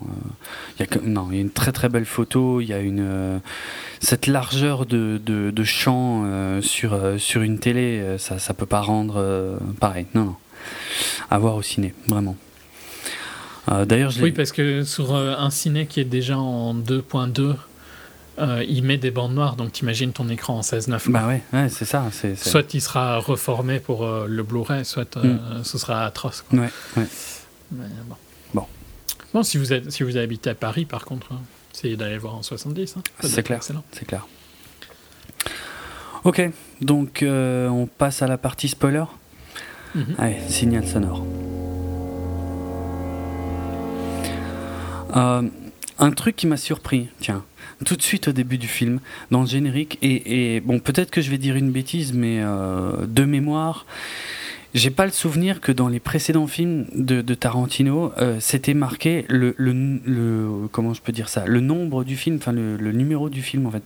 Que là, c'est marqué avant qu'il y ait marqué The Hateful Eight, c'est marqué le huitième film. Eight film. Ouais. non. Ça m'a, je trouvais ça bizarre parce que autant c'est ça ils le mettent parfois dans les trailers mais dans le film Oui, ce qui est plus normal, bah, entre guillemets.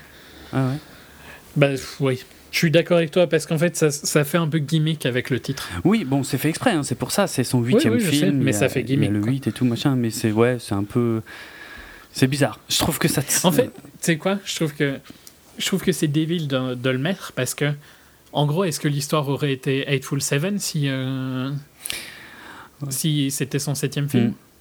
ou Hateful Nine si c'était son neuvième? Mm. Je trouve que c'est ça que ça te fait penser. tu vois et je trouve que c'est une réflexion débile parce que ça ne parle pas du film en soi. Mais bon, non, non. Euh, non. mais c'est une remarque. C'est inhabituel, donc autant en parler un peu. Hmm. Mais par contre, on a tout de suite des, des décors euh, sublimes, quoi. hyper larges, hyper profonds. Euh, c'est très beau. Donc on fait connaissance avec euh, ce que j'ai envie d'appeler les, deux personnages principaux, en tout cas pendant une bonne partie du film, hein, c'est Samuel L. Jackson. les trois personnages principaux, on pourrait dire. Ah, Daisy fait partie. Euh. Ah oui, Daisy, oui, pardon, oui, avec Daisy, oui, oui c'est vrai, oui, je suis con, ouais, exact, exact. Donc euh, Samuel L. Jackson qui est en rade de cheval, qui a besoin qu'on l'emmène jusqu'à Red Rock, et puis voilà, la diligence passe par là on va pas, va pas tout expliquer en détail, hein, parce que ça parle, ça parle, ça parle pendant des plombs. On va pas euh, refaire comme dans le film, mais voilà quoi. Kurt Russell est très méfiant. La scène marche super bien. Je veux dire, euh, le fait qu'il se. D'ailleurs, c'est un truc marrant avec Kurt Russell, c'est qu'il connaît un peu tout le monde en fait. Surtout au début, il, connaît les gens soit de réputation ou soit il les reconnaît et tout machin. Et, euh, et c'est toujours assez décisif dans, dans le fait qu'il décide ou non euh, de, de, les emmener. Mais tu sens que c'est quelqu'un qui a du vécu. Ça se sent, ça se voit. Ouais, ouais, ouais. ouais. Et c'est excellent. Enfin, moi, je, voilà, je, je, me laisse complètement porter par, euh, par tous ces dialogues où effectivement on, on passe beaucoup de temps sur finalement quelque chose de je sais pas si il se passe très peu de choses à l'écran voilà, au final ça. Ouais, ouais. Mais mais c'est bien filmé. Ça te met en place les persos, c'est rythmé comme dialogue, tu sens la tension quand, quand ils essayent d'apprendre à se connaître. Tout ça. Hmm. Pour la, en fait, c'est le, le développement en fait des, des, personnages qui est super important dans toutes ces scènes, euh, mhm. puisque leur place, euh, leur place, tu vois, dans l'équilibre. Euh, qui est dominant, quoi, tu vois. ouais, ouais, voilà, ouais, par exemple, il y a ça, ouais. Et, et qui, qui on pourrait considérer comme, comme gentil ou comme pourri ou tout ça? D'ailleurs, c'est un film intéressant à ce niveau-là, parce qu'il n'y a pas vraiment de gentil sont tous un peu, sont tous un peu pourris là-dedans. Ouais. Peut-être à la limite, sauf euh, Walton Goggins. Mm, oui et non, hein, parce que non, avec son passé, ouais, non, c'est vrai, euh. avec son passé, ouais, non, donc non, ouais, non, il y a, y a, personne qui est euh, qui est tout blanc là-dedans, ouais, non, exact. Hein, non, bah le plus gentil entre guillemets, c'est c'est Marquis. Hein. Ouais, ouais, Samuel L. Jackson, ouais. Qui fait juste son boulot au final, tu vois. Ouais, c'est vrai. Pareil pour le perso de Kurt Russell. Hein. Au final, c'est eux, hein, les deux. Bon, en dehors des persos secondaires, hein, genre euh, Obi, euh, tout ça. Oui, oui, oui. Ils en peuvent rien. Euh, hmm. Six machin jeudi. Je ne sais plus c'était quoi. Six or jeudi. Six or jeudi. ça, c'est des persos secondaires, c'est des gentils, fondamentalement. Mais Kurt Russell et Marquis, donc Kurt Russell, The Hangman, John, ouais, c'est John Russell. Il l'appelle tout le temps The Hangman. Oui, c'est vrai. Ils disent quand en français euh, le... le bourreau, il me semble. Ok. Euh, donc Marquis et Diangman euh, sont les deux persos gentils en soi. Qu'est-ce qu'ils font vraiment de méchants Oh, il y a quand même un truc qui est très très surprenant avec Kurt Russell. C'est la première fois qu'il met un gros coup de coude dans la tronche à Jennifer Jason Lee. ça, ça te calme quand même, quoi. Dire, euh, ils, ont, ils ont quand même une relation super bizarre parce que euh, elle, euh, elle mâche jamais ses mots. Quand elle, dit, quand mhm. elle dit bonjour pour la première fois à Samuel L. Jackson, c'est salut négro, quoi, un truc comme ça. Donc, c'est assez, assez particulier en fait, alors que justement Kurt Russell vient de lui dire qu'il faut l'appeler avec respect. Et puis voilà, il y, a des fois en fait où il laisse passer des choses qu'elle fait, et il y a d'autres fois où euh, où il réagit. Elle prend un petit coup. Ah, putain, c'est pas des petits coups, moi je trouve. Hein. il réagit super violemment, quoi. Le relation. Il faut aussi replacer ça euh, quand ça se passe. Non, ouais, ouais, ouais, je suis d'accord, je suis d'accord. Mais, mais en fait, ce qui est, ce qui est marrant, c'est, c'est vraiment le, la différence en fait entre les deux types de réactions qu'il peut avoir. Tu vois, parfois il a des petites attentions en fait, et puis mm, parfois il lui met une grosse mandale c'est assez particulier. Et donc, et sa particularité, la raison pour laquelle on, l'appelle le hangman, le bro, c'est parce que lui, il capture ses proies vivantes parce qu'il veut les voir exécuter, quoi. Oui, il veut les voir pendre. il veut les voir pendre. C'est quand même assez important, notamment pour la fin du film. Mais euh, ils sont. Mais c'est dans fondamentalement, tu vois, ils font leur boulot en soi. Ouais, ouais, tout à fait, tout à euh. Ils ne sont pas particulièrement sombres derrière ça, tu vois. Non, non, ça c'est vrai. Mmh, tout à fait tout à fait. Et dans ce premier chapitre de l'histoire, on découvre l'histoire de la lettre de Lincoln, euh, qui apparemment fait la réputation de, de, Marquis Warren, euh, que, que, Kurt Russell n'a pas oublié, puisqu'ils se sont déjà croisés. Euh, et qui lui fait lire. Et, bon, alors sans surprise, ça je l'avais vu venir, hein, que l'autre elle allait faire un truc. Bon, elle, elle mollarde en plein dessus, et puis T'as ce gag, quoi, il met une grosse tarte à, à Daisy, puis t'as as Kurt Russell qui vole euh, dehors avec. Enfin, euh, c'est assez comique, c'est assez ouf, quoi, comme plan. C'est vraiment inattendu. Mais c'est marrant parce que tu vois venir qu'il va se passer un truc, tu vois, mais tu t'attendais pas à ça. Et donc la scène fonctionne super bien, t'es vachement surpris. À mort. Tout s'arrête euh, au milieu du blizzard, quoi. L'autre qui va chercher sa lettre. Et par contre, hein, tu vois, Bon, spoiler, hein, si vous avez. Euh, je vais dévoiler un truc du, de la fin. Mais euh, le fait que la lettre, elle est fausse, je trouve qu'il a une réaction très instantanée, tu vois. Oui, c'est vrai. Il a une réaction comme si la lettre était vraie, tu, tu trouves pas? Oui, mais. Euh, pour, enfin, c'est important pour lui qu'on pense qu'elle est vraie. Mais je suis d'accord avec toi, mais en soi, tu vois, pour moi, il, il y aurait dû avoir une latence. Euh, parce que, en gros, tu vois, il aurait dû se dire, ouais, mais au final, en gros, dans sa tête, hein, le chemin, ça aurait été, ouais, mais au final, c'est pas une lettre d'Abraham Lincoln, c'est pas super grave, tu vois. Oui, mais j'ai menti, donc faut quand même que je m'énerve, mm. et hop, coup de poing, tu vois. Et au final, je trouve que la réflexion dans sa tête, c'est oh putain, ma lettre, coup de poing. Et je trouve que c'est un poil trop rapide par rapport au fait que c'est une fausse. Ah, tu sais, si ça fait longtemps que tu défends le mensonge, ça devient presque. C'est possible, je suis d'accord avec toi. Mais... Ça devient presque vrai. Hein. C'est. Enfin, tu vois, je trouve que ça aurait pu euh, apporter quelque chose de le faire. Euh, juste de mettre cette latence-là, tu vois, pour créer un doute. Euh, pour, pour que ce soit plus logique par après. Mais je suis d'accord mm. que si tu vis dans le mensonge depuis longtemps, en fait, ce que je trouve par raccord, mais c'est vraiment un détail, hein, c'est que il ne défend pas tellement le mensonge plus tard. Oui, il l'avoue très rapidement. Et c'est là où je trouve qu'il y a quelque chose qui est par raccord, tu vois. Si s'il accepte que c'est un mensonge aussi vite plus tard, il aurait dû avoir une réaction plus calme à ce moment-là. Peut-être, Mais bon, passons. Mm. À ce moment-là, tu peux penser que la, lettre. Moi, j'ai pensé pendant longtemps que c'était vrai, ah en fait. moi aussi, ouais. ouais, euh, il y a des petites touches vraiment sympas. Mm, mm. Ça, ça, marche bien. Euh, bon, enfin, soit. Euh, C'est là qui. Oui, on passe, on passe au chapitre 2, en fait, où là, ils sont euh, donc euh, rejoint par un, autre personnage, donc euh, Chris Mannix, qui veut rejoindre donc le, le, convoi, enfin qui veut voyager avec eux. Alors du coup, ça donne lieu à toutes sortes de négociations parce que d'abord. D'abord, il demande à Samuel L. Jackson de, de, se mettre les menottes, et puis finalement, après, il, il, négocie pendant une plombe avec Chris Mannix, qui prétend être le shérif de, de Red Rock. Red Rock. On saura jamais si c'est vrai ou pas, d'ailleurs. Bon, enfin, bon, bon Tarantino a dit que oui, que c'était ouvert euh, à la spéculation, qu'il laissait l'audience les, les, décider.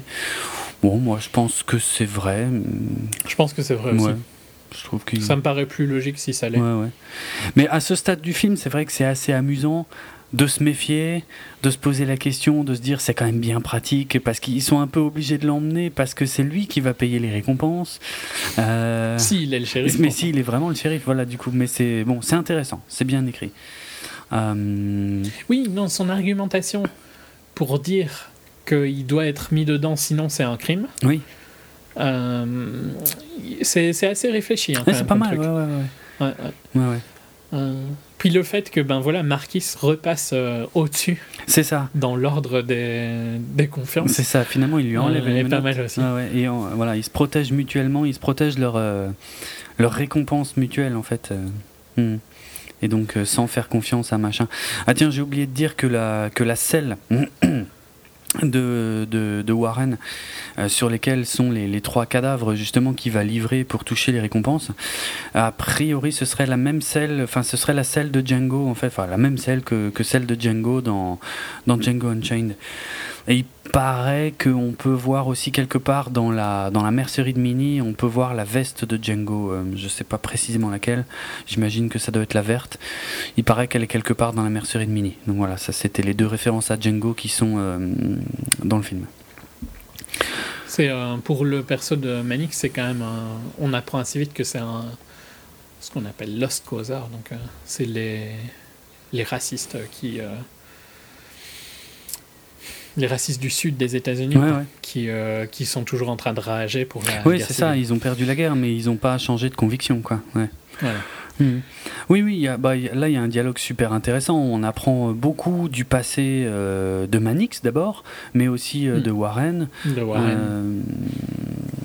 C'est pas mal parce que ça les place tous les deux, surtout ces deux-là justement, vraiment en antagonistes pur et dur. Quoi. Euh, aucune raison. Dès le début, avec vraiment des croyances enfin plus de la part de Manix, quoi, mais un racisme euh, ultra ancré mmh. dans, dans, sa personnalité. Mmh. C'est assez malin. Hein, de, de, de... Mmh. Après, là, c'est peut-être un peu long et ça fait peut-être partie des choses qui, qui, marcheront moins bien. Ça fait partie des trucs qui pourraient être coupés, hein, sincèrement. Euh, tu vois, il, a décidé de mettre chapitre, chapitre, enfin à chaque fois il y a des chapitres, mais en gros, tout le début aurait, aurait pu être beaucoup plus court. Ouais, ouais. Jusque là, tu vois, je pense qu'on est, on est bien dans la demi-heure euh, facile mhm. pour euh, il s'est rien passé quoi globalement. Non, on n'est que dans les, dans les négociations pour monter dans la diligence sachant que euh, l'essentiel du film va se passer effectivement avec euh, a priori huit personnages, en fait c'est plus d'ailleurs, euh, et dans un endroit clos quoi. Mm, mm. Alors que dès qu'on va arriver, euh, donc euh, on peut dire maintenant, on va arriver à, chez Mini. Ouais, ouais. Euh, on est donc au troisième chapitre. Ouais. Mini haberdasherie. Euh, comme Jérôme l'a si bien dit, la mercerie de. Et là, déjà, le, le film reprend un peu d'énergie, je trouve. Parce que tu découvres un nouveau lieu. Oui. Et il, va y avoir un- plein de petits trucs, plein de petits détails, quoi. La porte La et tout ça, tu vois, ça fonctionne super C'est bien. clair, la porte, c'est génial. Et, et d'avoir compris comment la porte euh, est cassée plus tard, mais j'ai adoré, quoi. Bah oui, oui. Forcément. Euh, Bon, il il là, il là, il y a l'introduction de tous les persos aussi. Donc, Oui, euh, vraiment, il, y a beaucoup de trucs qui arrivent en même temps. Mm. Euh, on découvre euh, Oswaldo, le Mexicain, Joe Gage. Oh, Joe Gage, au final, franchement, je trouve qu'il pourrait ne pas être là, ça changerait Ouais. rien. Franchement, il sert vraiment pas à grand chose. Ouais, ouais. Oswaldo sert un peu plus quand même. Il est plus intéressant, je trouve, Mhm. que, que Joe Gage. Il y en a- Et puis le. Tiens, juste pour le mentionner, il y a beaucoup de critiques sur Oswaldo euh, qui disent que euh, c'est un, un genre de Christophe Waltz euh, en moins bien. ça- et franchement, il t'a pas fait penser à Christophe Waltz aussi. Bah, un peu, un peu forcément, mais après, il faut pas voir du Christophe Waltz partout, mais ouais, un peu, ouais. J'ai eu un doute en fait sur qui c'était. Je me suis dit, Ah, ça ressemble vachement à Christophe Waltz quand même comme style. Mhm. Et puis, euh, oui, mais non, c'est quand même pas lui, il ressemble pas. Mais j'ai eu un petit doute, donc ça montre quand même que il y a quelque chose quoi. Mais Ouais. ouais, C'est- c'est pas atroce non plus. hein. Il est pas non plus ultra présent. Il est présent que à quelques moments.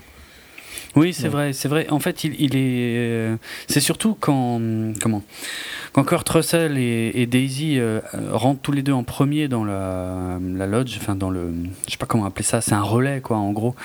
Euh, Bah, c'est vraiment mercerie. Enfin, Bird c'est, Bashery, ouais, c'est une mercerie, oui, oui, mais bon, c'est, plus qu'une mercerie, c'est aussi un relais euh, pour les, pour les C'est un petit bed and diligences. breakfast. Ouais, voilà, voilà, très, très bien, ouais, exactement.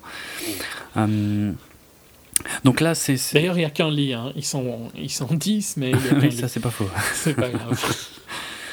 Après, on sait pas ce qu'il y a, on sait pas ce qu'il y a en dessous. Il y a peut-être des lits en dessous. non, je sais pas. Euh, mais ouais, c'est vraiment à ce moment-là que, que Osvaldo euh, parle le plus, quoi, parce qu'il se présente tout de suite, il pose plein de questions, euh, donc. euh, et euh, d'ailleurs, Bruce Dern et euh, Michael Madsen sont complètement transparents pendant un sacré moment, quoi. Euh, C'est Mhm. vraiment euh, Tim Roth qui, qui retient l'attention de tout le monde, quoi. Oui, mais ce qui est logique par rapport à ce que tu apprends après. Oui, tu oui, oui, tout à fait, tout à fait. Et en parallèle, on a euh, tout de suite un des premiers doutes de Samuel L. Jackson sur Bob le Mexicain. Euh, tu sais, quand, euh, quand il refuse son aide dans l'écurie, et il lui dit Ouais, Ouais. t'es tout seul et je te propose mon aide, et tu dis non. Ah, bizarre. Ouais. Et on le saura plus tard, mais il a, capté, il a déjà capté beaucoup plus de choses que, qu'il n'en dit à ce sujet. On- il le sous-entend pas mal, mais Mhm. Mhm. ouais, clairement. Et euh, qu'est-ce que je voulais dire d'ailleurs? Je sais pas, je crois pas que je l'ai dit, mais Bob le Mexicain dans le script original, c'était Bob le Français en fait. C'était pas du tout un Mexicain. Oui, ça aurait été différent. oui, ça mais- change, ça change beaucoup une scène euh, plus tard. Ouais. Euh, mais bon, pourquoi pas. Bah, ça... Oui, ça aurait été difficile de. Cette scène-là passerait moins facilement avec euh, français. Parce que ça a plus de sens avec le Mexique. Pourquoi est-ce qu'elle aurait ça comme, euh, ça, comme règle Ouais, ouais, bah je sais pas. Euh, Mm. pas. Peut-être peut-être à cause de la Louisiane, je sais pas. Ouais. Soit. Qu'est-ce qui, il se passe pas grand chose après hein, il non, se- il y a les présentations. Enfin, en fait, Kurt Russell en- enquête en quelque sorte sur les personnes à qui il a affaire. Après avoir longuement discuté avec l'anglais, euh, il va un peu voir euh, Michael Madsen et. Bon, honnêtement, Michael Madsen, il est quand même super chelou tout de suite, quoi. C'est genre, ouais, euh, je vais voir ma mère ou je sais pas quoi. euh, je suis là, voilà, en étape. Enfin bref, c'est. ouais. Tu comprends que. Il me semble que c'est à lui qui va prendre le flingue plus ou moins en premier, euh, je crois. Mhm. Ouais, ouais. Ouais. Bon, ça paraît logique. hein. Ça paraît logique. En gros, bah, il- en gros, il prend l'arme de tout le monde à part celle de Marquis. Ouais, ouais. Ouais, puisqu'ils ont toujours ce deal entre eux, quoi. Et j'aime bien le fait que Bruce Dern l'envoie chier le- au premier contact et on comprendra plus tard pourquoi, en fait. Euh, pourquoi il a pas envie de lui parler, quoi. Euh, bah dehors, ils, ils, essayent de planter les piquets. Ouais. Ça, pareil, c'est une scène qui aurait pu être plus courte. Je comprends ah oui, qu'elle est longue pour. Euh, si elle y est pas, ça change rien. Non. Bah, elle, non, mais tu vois, elle, pourrait faire la moitié de temps de ce qu'elle fait. Ouais. T'aurais le même impact, tu vois, de, le côté. Euh, il fait dégueulasse et tout. Tu comprends qu'ils sont vraiment bloqués dedans. Hmm. Je pense qu'elle peut servir à ça, tu vois, comme ça, de te montrer comment il fait dehors. Ouais, oui, c'est vrai. C'est vrai. Euh, mais par contre, elle est trop longue. Un peu. C'est bon, quand tu les as vus faire deux fois l'aller-retour, euh, t'as compris. Hein. ouais, ouais. C'est chiant. Il y a Kurt Russell qui, qui, crache le café, qui refait du café. Bon, tu me diras, ça permet de pas être immobile pendant tous ces dialogues aussi, quoi. Hmm. Euh, ça sert au moins à ça. Mais... C'est un peu euh, comme Sorkin et les couloirs, quoi. ouais. Euh, d'ailleurs, je dois, je dois dire, parce que je crois que c'est assez rare qu'il y ait des scènes comme ça dans, des, dans les films qu'on évoque, mais euh, les personnages qui crachent comme ça un liquide, ça me fait mourir de rire. Je sais pas pourquoi, mais euh, en tout cas, c'est toujours un truc qui me fait éclater de rire, immédiatement, quoi. C'est assez rare parce que c'est souvent du comique très, très poussé, très visuel, quoi, qui utilise ça, mais ça me fait éclater de rire. Ça marche à tous les coups, sur moi. Un personnage qui boit et qui crache immédiatement derrière, ça, ça, ça me fonctionne à mort. Euh, ouais, je sais pas qu'est-ce qui se passe encore. En fait, bah, tout doucement. Donc, bah, euh, Quand Manix revient, par contre, là, il, a, il découvre qui est le général. Ça, ouais, ça c'est important. Donc là, il se passe. Euh, ouais. ouais. ça, c'est des bonnes scènes parce que tu sens la tension dans la pièce, quoi, entre le, très vieux raciste et, mhm. et Marquis. Oui, oui. c'est clair. Puis tu comprends aussi que. Je sais plus si c'est à ce moment-là que tu comprends que Marquis a tué ses gosses ou pas. Non, non, c'est plus tard. Voilà, c'est après. Enfin, c'est à la fin du repas. Parce qu'après il va y avoir le repas hmm. et c'est à la fin du repas qu'on a cette scène complètement surréaliste, mais. Euh, Ouais, parce que juste avant. Oh, elle est excellente. Ah oui, oui, mais ouais, ouais, très, très Tarantino. Mais euh, moi, je veux revenir sur un truc en fait qui, qui, bah, qui fait pas tiquer sur le moment parce qu'on on, le sait pas encore, mais c'est juste que ça doit être assez marrant pour euh, comment il s'appelle Waldo, l'anglais? Oswaldo. Oswaldo, voilà. Euh, de réaliser qu'il a en face de lui le vrai, a priori, nouveau shérif, alors que lui se prétend nouveau bourreau de Red Rock ce qui n'est pas vrai dans, dans le cas du bourreau. Ça doit être un petit moment de, de stress, euh, mais qu'on réalise pas au premier visionnage, euh, forcément. Hmm. Forcément. Mais oui, en, en, gros, après ça, je crois que ça enchaîne. Euh... Bon, ouais, y a les, après les souvenirs de guerre, en tout cas des, des confédérés. Euh, ouais, ça enchaîne sur le repas, quoi. Et donc la, la révélation de la lettre, euh, un peu facile, comme on l'a dit. Ouais. Ben, ouais. Enfin, ça fonctionne. La scène fonctionne bien là, tu vois. Ouais. C'est juste en fait le raccord par rapport à l'importance de cette lettre. Euh, parce que sinon, je trouve qu'elle fonctionne bien. Parce que tu... quand, il, quand il détruit toute la logique de pourquoi c'est pas une vraie lettre, t'es d'accord avec lui, tu vois. Ah oui, oui. Donc, oui, oui, oui. C'est difficile en fait de critiquer parce que c'est une critique sans lettre, quoi, tu vois. Mm. Euh,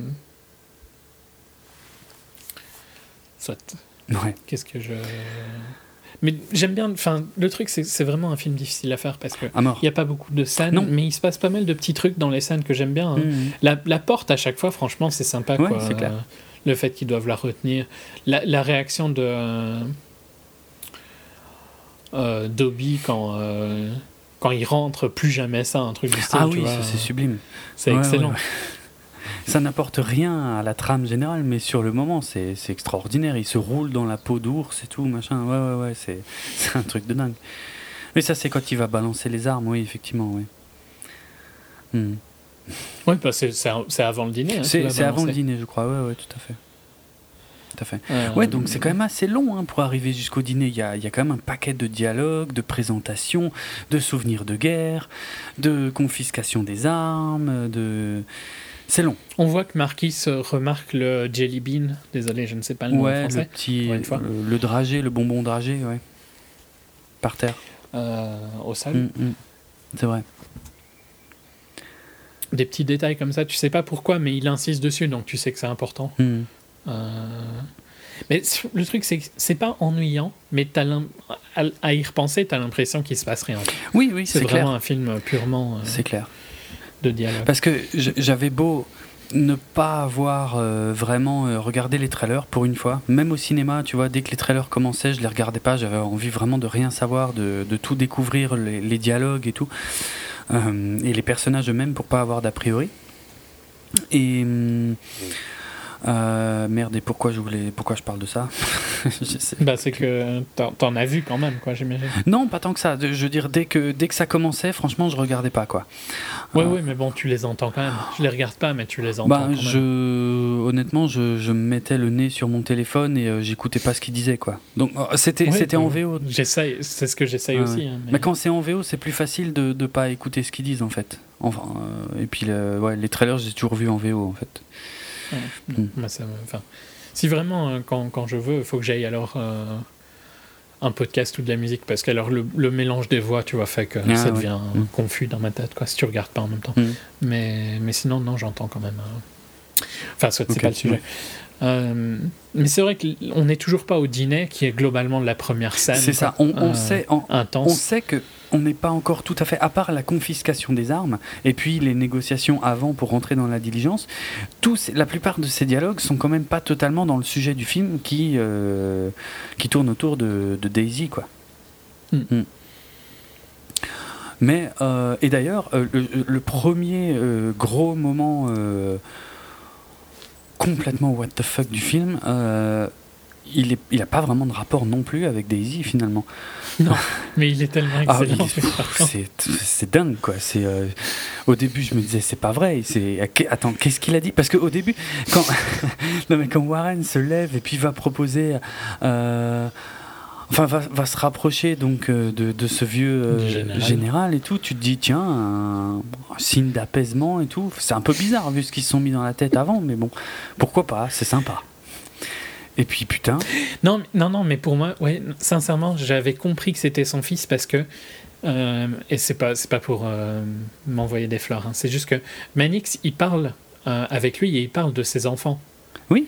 Il me semble qu'il dit qu'il va voir la tombe de son oui, fils. Oui, c'est ça, oui, oui. Il dit qu'il est dans le coin pour voir la. Ouais, parce que son fils est mort dans, dans, la région, voilà. quelques années avant. Mais. et avant, il, quand, quand ils étaient toujours dans le coach, je sais pas la diligence La diligence. Euh, Marquis avait parlé du fait que quand il avait eu des bounties sur sa tête, des primes sur sa tête, ah, oui. Euh, les derniers, c'était. Enfin, tu vois, en gros, ceux qui étaient venus, ils, ne ils sont jamais repartis. Oui, vrai. Ceux qui l'ont trouvé, ils, ils sont pas repartis. Mmh, exact. Euh, et donc, je sais pas pourquoi je me suis douté qu'il avait tué son fils. Ok. Mmh. Non, mais bon, après, il y a une logique. Effectivement, il y avait tous les éléments. Mmh. Mais c'est sûr que par contre, je m'attendais pas à ce qu'il raconte toutes ces jolies petites histoires. Oh putain Qui parle vraiment tout doucement. Mais c'est ça, c'est ça. Hein. Après, au, début, à la limite, ça va encore, tu sais, enfin, ça va. Quand il dit, ouais, euh, bon, il faisait un froid, machin, je l'ai fait courir à poil et tout, en plus, on le voit. Euh, ok, jusque-là, ça va. Bon, je suis pas sûr de comprendre où il va avec cette histoire, mais je me dis, ok, ça occupe la soirée, je sais pas. mais putain, quand, quand d'un coup il dit, ouais, j'ai voilà, j'ai ouvert mon futal et puis je lui ai collé ma grosse bite dans la bouche et tout, j'étais là, quoi? Mais qu'est-ce qu'il dit? mais qu'est-ce qui se passe? On, est en plein Pulp Fiction avec le, avec le, le, dialogue de la montre, qui est un de mes préférés euh, du film, quoi. Mais qui commence sur un truc, sur une histoire de famille et tout machin, et puis après ça part sur le fait de se mettre une montre dans le cul. Il n'y a aucune transition, quoi, t'hallucines. Donc on est en plein, euh, c'est voilà, c'est Tarantino l'a toujours fait ce genre de truc, quoi. C'est pas nouveau, mais mhm. c'est génial, parce que c'est toujours aussi surprenant, quoi. Euh, ça sort de nulle part. Tout ça pour que, parce que j'ai aussi compris pourquoi il racontait bah l'histoire, tu vois. Euh, mais enfin, ça marche super bien parce que tu sens qu'il va craquer. Tu vois bien. bien sûr. il fait tout. Il fait tout pour ça parce qu'il en rajoute à mort. Hein. il lui pose le flingue, il s'éloigne et puis euh, là, il en, il en rajoute, il en rajoute, il en rajoute tout ce qu'il peut, quoi. Jusqu'à ce que euh, ça explose et boum, plus de plus de tête de général. Hmm. Bien, bien première scène un peu gore. Ouais, ouais, ouais. La tête explose bien. ça fait boum. C'est clair. Euh, dans la version, enfin, je crois dans le script original, c'était euh, c'était encore plus visuel quelque part parce que l'impact apparemment euh, du tir de, Warren devait carrément projeter euh, le, général jusque dans la cheminée et, euh, et, donc il commençait à cramer en même temps ah ouais non mais autant pas faire les choses à moitié et, et apparemment Warren finissait par autoriser les autres à le ressortir de la cheminée uniquement pour pas foutre le feu à l'ensemble de la baraque en fait Donc on, a échappé à une version encore plus hardcore euh, de la scène. Non, mais là, là, elle est bien, je trouve. Ouais, ouais. Ouais, ça sort tellement. Moi, il réagit. En plus, on... c'est du pur truc de western, quoi. Je veux dire, à peine l'autre, il prend le flingue, pam Pam Et euh, légitime, légitime, défense, donc il est tranquille, euh, pas de poursuite et tout. il a eu exactement ce qu'il voulait. Il, a il se repose. il a descendu celui qu'il voulait aussi, quoi. Il a tout fait pour, mm, mm. ça a marché. Hmm. C'est là où je trouve que le, film, par contre, maintenant, donc on est à la fin du troisième chapitre, et la dernière partie du troisième chapitre est très sympa, hmm. et on est au début du quatrième chapitre, et là, ça devient vachement plus intéressant. Parce que tu vois, là, il joue avec la timeline, en fait. oui, en plus, oui, Et euh, ouais, ça, ça, fonctionne beaucoup mieux parce que tu découvres des trucs en même temps. Hmm. Donc, euh, bah, rien que le titre du chapitre, hein, Domergue Got a Secret. Euh, je sais pas comment ça a été traduit, mais. Ouais, c'est le. Daisy le, un secret le, Le secret de Daisy ou un truc comme ça, ouais, ouais. Euh, et donc, on voit. Euh, il y, y, a quand même un truc très what the fuck hein, au début du chapitre 4. C'est le narrateur. Mm. C'est-à-dire que on, on, a le. Comment ça s'appelle d'ailleurs ça le, le, carton qui nous dit donc chapitre 4, machin. Et là, ça part direct. Et puis la narration. Voilà, narration. Euh, alors qu'il n'y a jamais eu de narrateur depuis le début du film. Euh, c'est Quentin Tarantino d'ailleurs hein, qui fait la voix du, du, narrateur en VO, évidemment. Euh, mais ouais, enfin sur le moment, c'est super bizarre quoi. Mais ça m'a. ça m'a sorti du film. Tu vois, ah ouais, moi pas du tout, ah tu vois. Moi je sais pas pourquoi, ça m'a paru. Ah ouais, en narrateur. Bah ok. Sincèrement, j'y ai même pas réfléchi en fait qu'il n'y avait pas de narration avant. Moi, j'y ai pas réfléchi avant, mais, mais là, à ce moment-là, ça. Non, non, mais j'y ai pas réfléchi à ce moment-là qu'il n'y avait pas de ah narration ah avant. quoi. Tiens, ok. Ça m'a paru normal. Maintenant que tu me dis, c'est vrai qu'il n'y avait pas de narration. Ah non, avant. non, non. En fait, je m'étais fait à l'idée qu'il y avait de la narration tout le temps. Sérieux? Je crois, ouais. Ah ouais, non, pas du tout. Hein. ça sort de nulle part. non, c'est vrai qu'il n'y a que là. Ça sort de nulle part, c'est super bizarre. Je sais pas, ça fonctionne bien pour expliquer. Mais oui, c'est marrant, c'est marrant parce que donc on revient un peu en arrière et, euh, et donc c'est juste pour nous montrer que pendant la scène qu'on a déjà vue, sous un autre angle, il y a euh, quelqu'un dont on ne révèle pas l'identité hein, qui a versé du poison dans le café. Donc là, c'est vraiment, euh, on est en plein thriller, je sais pas. à l'ancienne. Enfin. Mais là, là, en plus, tu sais qu'il y a du poison dans le café et tu te dis, mais qui va en boire? Et oui, et oui, en plus, voilà. Et donc Daisy commence à jouer de la guitare, euh, Kurt Russell va se servir, Obi aussi. Euh, ah mais tiens sur la guitare, la scène de la guitare, il faut savoir que la comment la prise de son de la scène a vraiment été faite en live sur le plateau euh, tel qu'on la voit dans le film. Hein. C'est pas euh, c'est pas redoublé en studio euh, derrière quand elle chante et quand elle est super what the fuck aussi. La, la, chanson, oui. La fin de la chanson. La fin, oui. Alors d'ailleurs gros défaut en VF. Et c'est complètement débile d'avoir fait ça. mais en VF, en fait, la première partie de la chanson est en anglais. Et c'est seulement après, quand, quand Kurt Russell lui dit de continuer un peu, bon, c'est vrai que là, c'est important qu'on comprenne ce qu'elle dit. Donc, elle recommence à chanter, mais du coup, c'est en français, et c'est un peu idiot, parce que bah, tu, tu peux pas ne pas te rendre compte qu'il y a un changement, quoi, bizarre. Il aurait fallu faire tout en français, en fait, ça aurait été moins, ça aurait été moins bizarre. Ça aurait été plus logique. Parce que parce qu'à la fin, elle dit des trucs dans le genre ouais, je vais me libérer de mes chaînes, je vais tuer euh, John euh, machin et, euh, John, Wolf. et je vais me casser au Mexique quoi. Et puis bon, évidemment, il prend la gratte, il l'explose. elle l'a cherché en même temps. Surtout qu'en plus, il avait quand même été sympa parce qu'il lui avait laissé. Quand il mangeait, il y avait une petite relation de couple assez marrante. Ouais, ouais, ouais, ouais, Bon, si on accepte le moment où il lui balance la soupe dans la tronche, mais enfin, c'est pas de la soupe, c'est le ragoût. Le, le stew. Ouais, le ragoût. Euh, oui, mais elle l'avait cherché. Oui, voilà, elle l'avait aussi cherché. Bah, C'était au moment de la lettre ou je sais plus quoi. Hein, ouais. Hmm. Mais euh, oui, d'ailleurs, pour finir sur la chanson, elle est dans la BO. Et dans la BO, donc, on, entend exactement le même son que dans le film, avec Kurt Russell qui revient et qui, qui cloue la porte derrière. Donc, ça, c'est voilà, pour, pour expliquer que la prise de son est, est, réelle, quoi, et pas, euh, pas faite en studio. Hmm. Donc, ouais, ils ont. Mais l'attention quand ils ont bu le café. Ouais, ouais. Bah. Walton Goggins est vraiment sur le point de boire le sien et là Kurt Russell euh, gerbe du sang.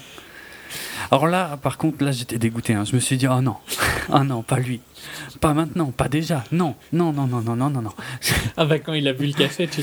Non, parce que moi en fait, ce que je me suis dit pendant longtemps, c'est que Obi boit en premier le café, il me semble. Hein. Et il en prend pas mal, quoi. Mhm. Et John met du temps à boire sa première. Euh, Ça, c'est possible, ouais. Ouais, ouais. Et donc je me suis dit, ah, Obi va mourir. Et euh, John va survivre, tu vois, parce qu'il en aura pas trop oui, c'est ce que je me disais aussi. Je me disais, c'est bon, il va survivre et tout machin. Mais bon, le problème avec, euh, c'est ce que j'ai dit tout à l'heure avec euh, Tarantino, quand ça commence à gicler, ça gicle pas à moitié. Et donc, ils dégueulent tout ce qu'ils peuvent. John. C'est dégueulasse, ah ouais, Il dégueule même sur la gueule de Daisy. et puis elle, elle chope un flingue, elle le bute. Et là, voilà, fini. Bon, Obi, on s'en fout parce qu'Obi, il fait pas partie techniquement un des huit salopards. Parce que oui, j'ai pas dit, mais en fait, ils sont plus que 8. Si on compte celui qui est au sous-sol, ils sont 10 en fait. Mais pourquoi il n'y a que 8 salopards? Parce que le vieux général, il compte pas vraiment. Et Obi non plus. pour moi, c'est ça la logique. Pour moi, le vieux général, il compte. Parce qu'en gros, pour moi, ceux qui comptent, c'est ceux qui ont tous des noms. Donc, tu vois, genre euh, Marquis a.k.a. de Bounty Hunter, a.k.a. The Young Men, a.k.a. The Prisoners. Mais du coup, ah ouais, ouais, je vois. Mais du coup, si tu comptes les persos, ça colle pas. C'est qui alors les 8 Ou alors tu comptes pas Daisy dans les 8, mais pourtant Daisy, elle fait partie du plan. Daisy, c'est The Prisoners. En gros, euh, les, dans les 8, il faut voir si tu comptes Jodie ou pas. Ah, comme ça, ok. Donc le frère de, de Daisy. Euh, bah pour moi, il en fait clairement partie. Mais c'est vrai que finalement, il est assez peu présent. Il fait pas grand chose. Hmm. Bah, en gros, c'est soit lui, soit Bruce Dern, quoi. On est deux. Ouais. Mais oui, ils sont plus que 8 dans tous les cas. ils, sont, ils sont 10 en fait. Euh... Hein, ou est-ce que les oui salopards, est-ce que euh, Daisy n'est pas compté comme salopard tu vois, Ouais, tu vois, ça fait partie. C'est féminin, on peut dire euh, féminin? Enfin, ça va au féminin, salopard ou pas? Bon, A priori non, mais enfin, grammaticalement, euh, quand il y a un groupe, quel que soit le nombre d'éléments masculins, c'est toujours le masculin qui, qui, prend le. Même s'il y a un élément féminin compris dans le groupe, on le dit au bah, masculin. tu peux soit compter Daisy ou enfin Daisy, Jodie ou Sandy en fonction pour le huitième. Quoi. Ouais, ouais. Je sais pas, pour moi, le vieux. Pour moi, le vieux, il a vraiment rien à voir là-dedans. C'est juste un, une, malheureuse coïncidence qui fait que. C'est un propre. Hein. oui, clairement. Il va se faire dessouder par Warren parce que, parce que finalement, ce sont de vieux ennemis. Euh, mais il avait rien à voir dans le plan, quoi. Et puis, euh, comme dit, et puis le, le, conducteur de la diligence, Obi, bah, lui, il a rien à voir non plus, quoi.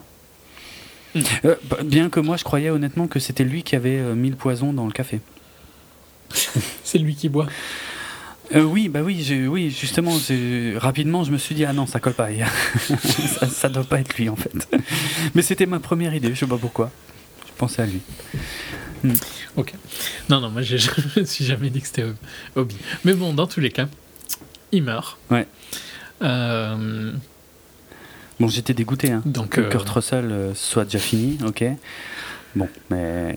Et là, tu as le dialogue que, franchement, si tu l'avais pas entendu en trailer, ça m'étonne, mais en gros, c'est euh, le dialogue où Marquis leur dit personne ne bouge et si tu bouges, tu auras une balle. Pas un warning, pas un. Hum, hum. Enfin, c'est not a warning, not je sais plus quoi, a bullet ce dialogue-là, il était dans tous les trailers. T'avais réussi à ne pas l'entendre Franchement, je ne l'avais pas entendu, je le connaissais pas.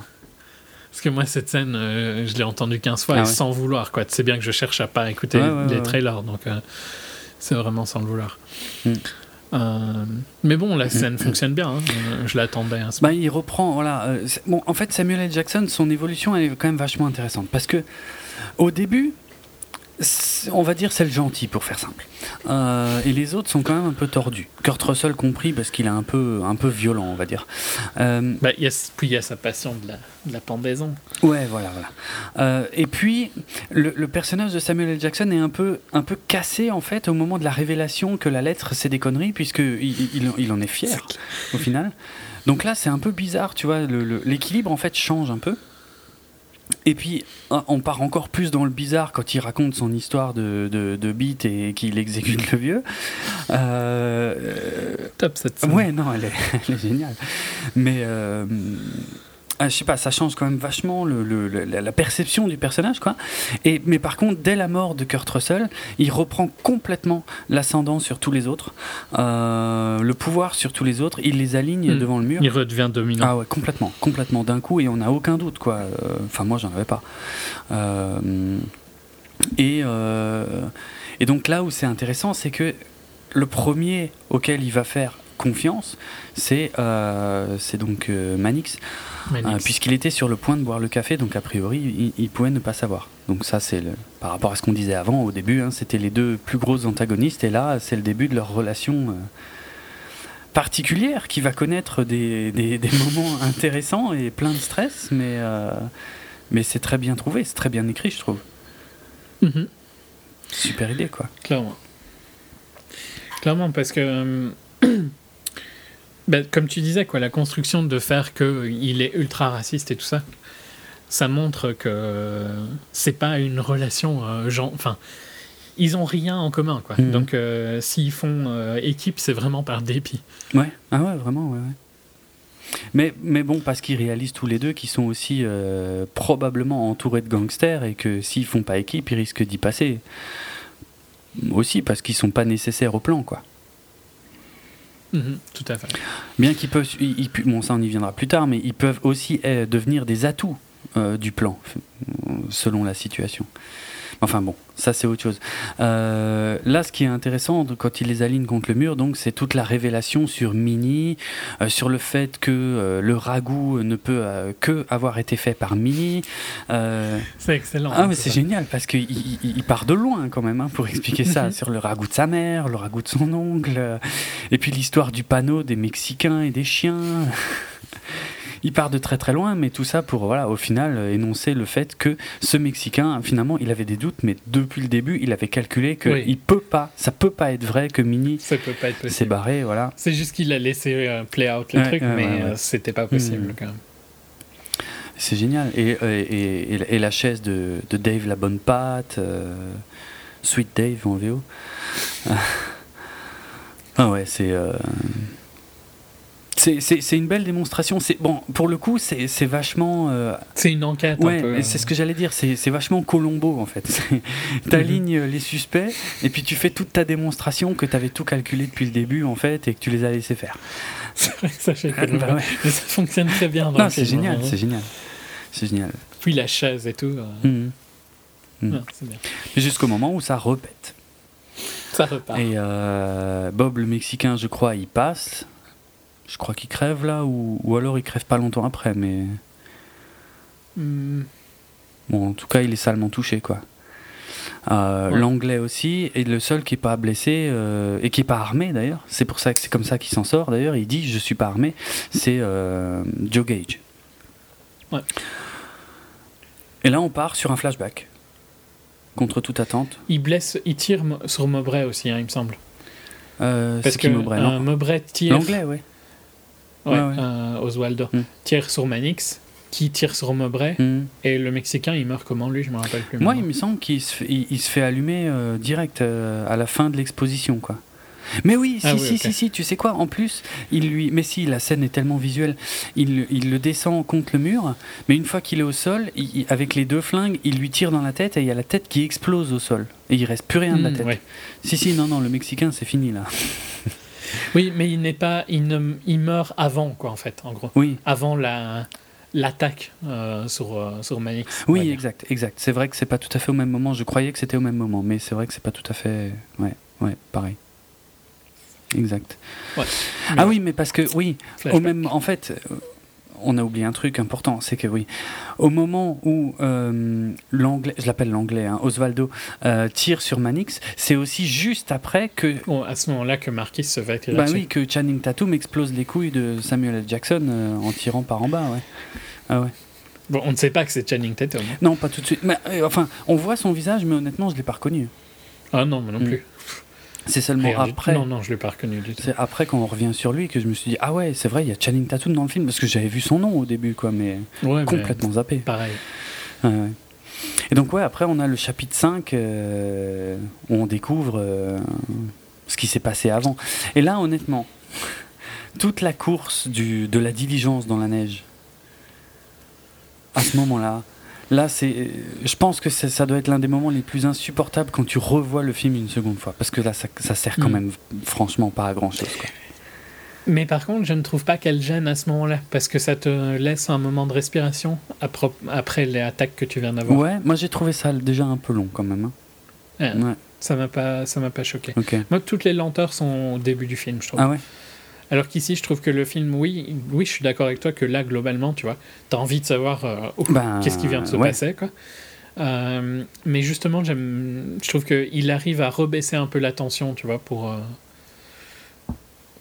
te laisser respirer. Mhm. Je, je reste persuadé que ce chapitre 5, c'est celui qui fonctionne le moins bien quand on revoit le film. Parce qu'au final, on. C'est fort possible parce qu'il fonctionne quasiment que sur le marrant de découvrir. Voilà. Ouais. ouais. Donc les quatre voyageurs euh, qui se font passer pour des voyageurs. Donc c'est là qu'il y a Zoé Bell, hein, la, cascadeuse dont, dont je parlais, hein, c'est elle. Euh, Six Horse Jody, je crois que c'est ça, hein, ouais, Jody. Mm-hmm. Judy. Mm. Pas Judy. Judy. Euh, ok. Et, et puis donc il les abattent froidement c'est un peu dur comme scène aussi, quoi. C'est un peu. Bon, tu la vois venir parce que tu sais, tu t'as compris, je veux dire, euh, mhm. au bout d'un moment, quoi. Bon, c'est. Bah, ouais, tu comprends qu'ils sont là pour. Euh, enfin, tu comprends qu'ils sont là pour sauver Daisy, quoi. Voilà, c'est ça, c'est ça. C'est tout un euh. plan, ils se sont attribués des rôles. Et. Mais c'est sûr que. Par contre, tu vois, justement, je trouve que. Je suis d'accord avec toi qu'elle fonctionne sûrement moins bien, mais je trouve qu'elle est quand même bien construite parce que tu sais qu'il va se passer quelque chose de, de macabre euh, dans pas longtemps. Mais la construction de ça, tu vois, genre, euh, ils vont acheter euh, des bonbons, d'un mhm. d'un côté, un de l'autre, ils discutent. Je sais pas, il y a toute une construction qui se fait, tu vois, ils se, ils se, mettent chacun à leur place. Et tu sens juste avant que ça explose, tu prends ta respiration un peu, je trouve. Un peu. Mais je, disons que c'est un des passages que je trouve les moins nécessaires au final. Sais, ils auraient juste dit on est venu plus tôt et on a tué Minnie et Dave la bonne patte. Ça hmm. remplaçait une. Non, moi j'ai bien aimé. Mais je dis pas que la scène est mauvaise, mais pour un second visionnage, je suis vraiment persuadé que ça marchera moins bien. Hmm, ça, je suis d'accord. C'est hmm. juste que là, tu vois, j'ai bien aimé découvrir. Ok, ouais, ouais, c'est pas inintéressant, mais le seul truc qui est dommage, c'est que tu sais exactement comment ça finit quand même, en fait. Sauf, sauf le vieux. Oui, c'est le, fait d'un flashback. Oui, oui, c'est vrai. Mais Le vieux qui n'a rien à voir là.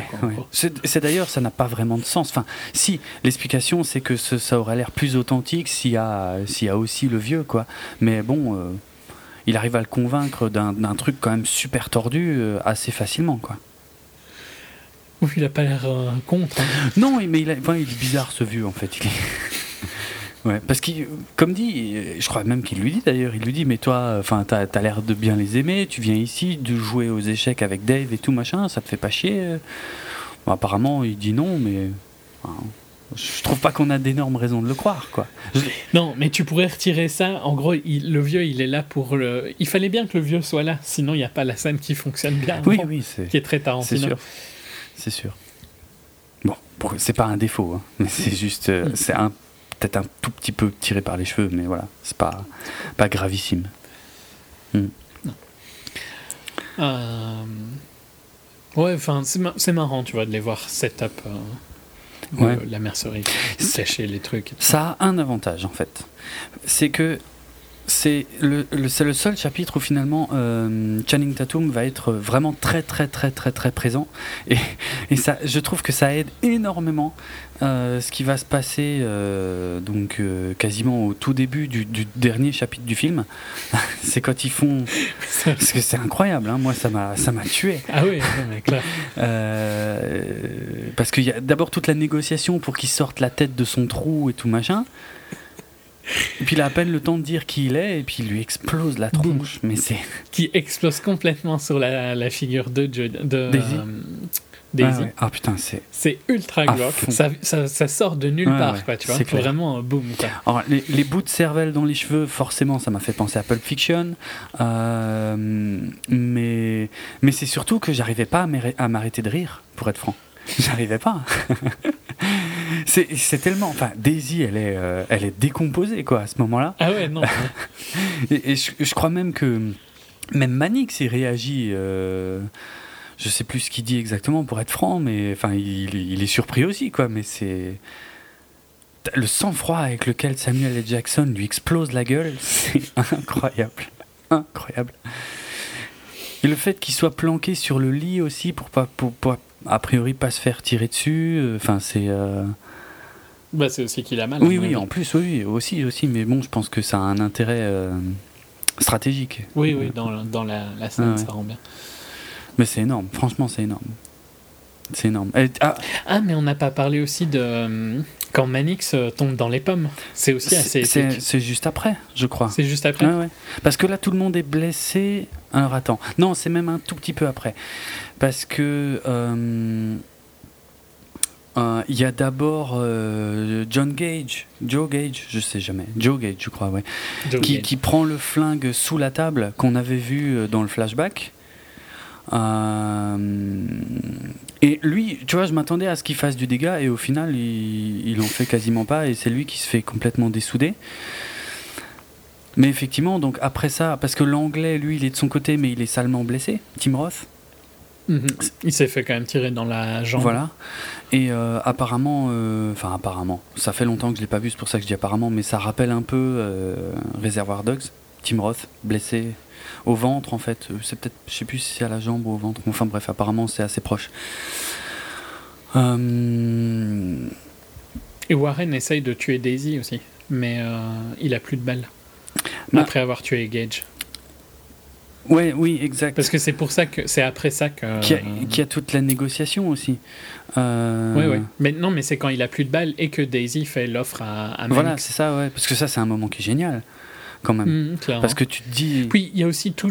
On découvre aussi que c'est tous des, des criminels, qu'ils ont tous des primes sur leur tête. Ouais, ouais, ouais, Pendant un petit moment, c'est assez fun aussi euh, comme. Euh, comme ouais, c'est vrai, ouais. Ouais, leur vrai nom et les primes qui sont assez élevées. Et finalement, euh, celui qui s'est fait exploser la tronche, c'était celui qui avait la plus grosse prime.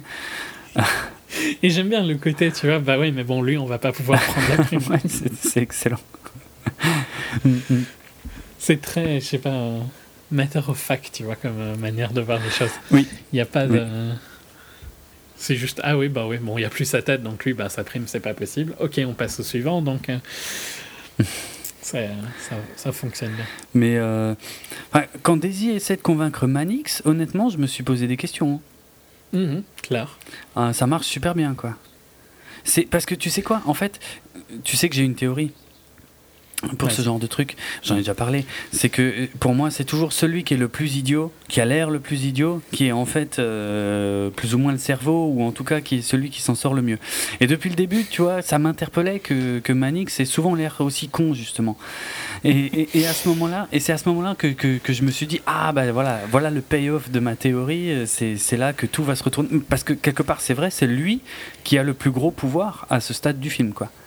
Mhm. Il a le. Bah, c'est le seul qui a du le contrôle. c'est ça, c'est ça. Euh, tout dépend de lui et. Euh... Ouais, bon après c'est pas bon c'est pas tout à fait comme je l'avais pensé, mais en tout cas euh, il y a quand même ce moment où euh, ouais où c'était le personnage le plus con jusque là qui a qui a le, qui a le contrôle. Qui a le contrôle franchement l'offre de de Domerieux enfin de Daisy, elle, elle peut être tentante. Hein. Moi, bah je peux comprendre qu'il pourrait la prendre. Quoi. Ouais, ouais. Et c'est ouais ouais. Parce que quand, quand il lui passe pas le pistolet, quand Samuel L. Jackson essaie de tirer sur Daisy et qu'il a plus de balles après avoir abattu donc ouais Joe ou John Gage euh, et que Manix lui file pas son flingue et qu'il continue à discuter. Mhm. Là, c'est un gros doute. fond. Mais c'est génial. c'est génial. Et là, quand il tombe dans les pommes, tu te ah, dis. alors là, c'est énorme, c'est énorme. Le, le, seul truc qui m'a un peu gêné, mais qui, ou, qui, qui est peut-être pas assez bien vendu, je sais pas. C'est, tu te demandes un tout petit peu quand même pourquoi Samuel. Jackson bouge pas du tout du lit, quoi. T'as l'impression qu'il pourrait faire un effort par rapport au fait qu'il là, il va se bah, faire ouais, c'est clair, c'est clair. Je suis d'accord. Il se vide de son sang, on est d'accord, mais bah, ouais, vu la situation, je pense que il pourrait quand même essayer d'aller vers le flingue. Essayer. Ouais, ouais, Je suis d'accord. Mm. Parce qu'en plus, il a le temps, quoi, parce qu'elle doit euh, couper la main de, de John. Euh, mais bon, ça, ça fonctionne bien, quoi, parce que juste au moment où elle y arrive, hop, hein, il se il réveille. Se réveille et, et, il lui remet une bastos. parce qu'elle prend cher aussi, hein, D'ailleurs, un détail visuel, je sais pas si tu as fait gaffe, je, je m'en étais même pas rendu compte pendant le film, je l'ai lu euh, après, c'est qu'elle a quand même un énorme cocard au milieu du film, au début du film, je veux mhm. dire, et il disparaît progressivement, à la fin, elle l'a plus. Ah ouais Elle l'a plus du tout. Bizarre. Oui et non. Enfin, disons que ça va un peu vite, mais euh, ouais, ouais. C'est fait exprès, mais euh, quand on fait pas gaffe, ça, un peu rapide. Ça passe. Euh. Non, ça paraît. Ben, elle est couverte de sang à plusieurs moments. Oui, vrai. Elle, elle, elle, se prend quand même le ragoût, le sang de deux personnes. ça va quoi. Tu ah, Souvent sale. Mm,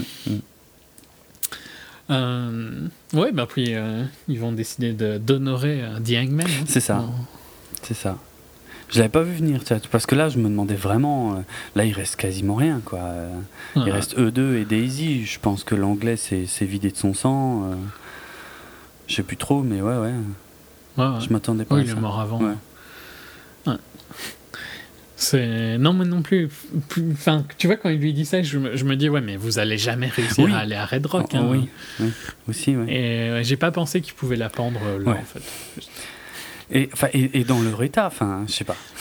Mais c'est là aussi où je trouve que c'est pas raccord avec le fait qu'il ait fait aucun effort. Voilà. Parce que, ok, il reste dans le lit pour le faire, tu vois. Mais, quand, même. c'est un effort énorme. Ouais. Mhm. Ah ouais. Ouais, ouais, c'est un peu, un peu euh, bizarre. Bon, ils sont en train de mourir hein, tous les deux. Mhm. Mais quoi, t'aimes pas, pas ça? La lettre, ben, de finir sur la lettre de Lincoln, je vois pas trop. Je vois pas trop en fait ce que ça apporte. Euh, on sait qu'elle est fausse. Donc qu'est-ce que c'est quoi l'intérêt là? C'est de se marrer une dernière fois ou? Hmm. Ben non, mais non. Moi, je trouve que c'est marrant parce que hmm, il me semble que c'est à ce moment-là que tu découvres le plus la lettre, non? Oui, il, tu découvres des petits il détails. lu en entier parce que Kurt Russell au début avait mentionné euh, un ou deux passages. La fin, notamment la fin. Je sais plus, la femme de Lincoln. Voilà la mention de la femme de Lincoln qui, qui, prépare à bouffer, un truc comme ça. Mais euh, oui, là, il la lit en entier, mais j'ai du mal à comprendre le plan, pour être franc. Euh, enfin, quel est l'intérêt Il lit le truc, et puis. Et puis en même temps, on a. Enfin, ouais, on a Daisy qui est pendu, quoi. Je comprends pas trop, je sais pas. Ouais, c'est que. Même les racistes peuvent changer. Hein. Ouais. Non, je sais pas, franchement, je sais pas. J'en ai rien à foutre, mais je cherche moins non, mais y a, euh, que toi des conclusions. Il n'y a probablement pas de message particulier, quoi. C'est la fin, c'est euh, pour boucler la boucle. Euh, ouais, ouais. Revenir sur la lettre qui était quand même un élément du début. Ouais, ouais, ouais. ouais. Hum, hum. Non. Ben voilà. Alors attends, parce que j'ai diverses anecdotes, notamment sur la fin. Mais alors ça c'est bizarre parce que j'ai trouvé des infos contradictoires en fait, notamment que dans la fin originale. Enfin, par exemple que dans le script original, en fait, euh, euh, Warren se faisait, Marquis Warren se faisait allumer assez tôt, en fait. C'est-à-dire qu'au moment où, où, Channing Tatum lui, lui tire dessus par, par dessous, en fait, il devait, il devait complètement le finir à ce moment-là, c'est-à-dire lui mettre plusieurs balles et, et, Daisy qui se saisissait d'un pistolet et qui devait l'achever à ce moment-là. Et apparemment, seul Manix devait rester jusqu'à la fin, enfin devait rester vivant à la fin du film. Mais j'ai lu une autre info que d'ailleurs je sais plus, je sais plus où elle est celle-là, j'ai plus sous les yeux, mais qu'apparemment si, euh, soi-disant, une autre fin avec Warren et Manix, tous les deux vivants, euh, qui essaie de tuer Gage en, le forçant à, boire le, café empoisonné, et ce qui déclenche une, fusillade où tout le monde meurt. Voilà. Euh, attends, qu'est-ce que j'avais? J'avais encore une ou deux autres infos sur des gens qui avaient assisté donc à la lecture du script original et qui ont vu le film et qui ont pu parler de certaines différences. Euh, attends voir, euh, parce que du coup je m'en souviens plus. Ouais, bah ça j'en ai parlé en fait, c'est le fait que Manix devait finir seul. Euh, euh, ouais, les insultes racistes de Daisy envers, envers Warren, apparemment c'était pas.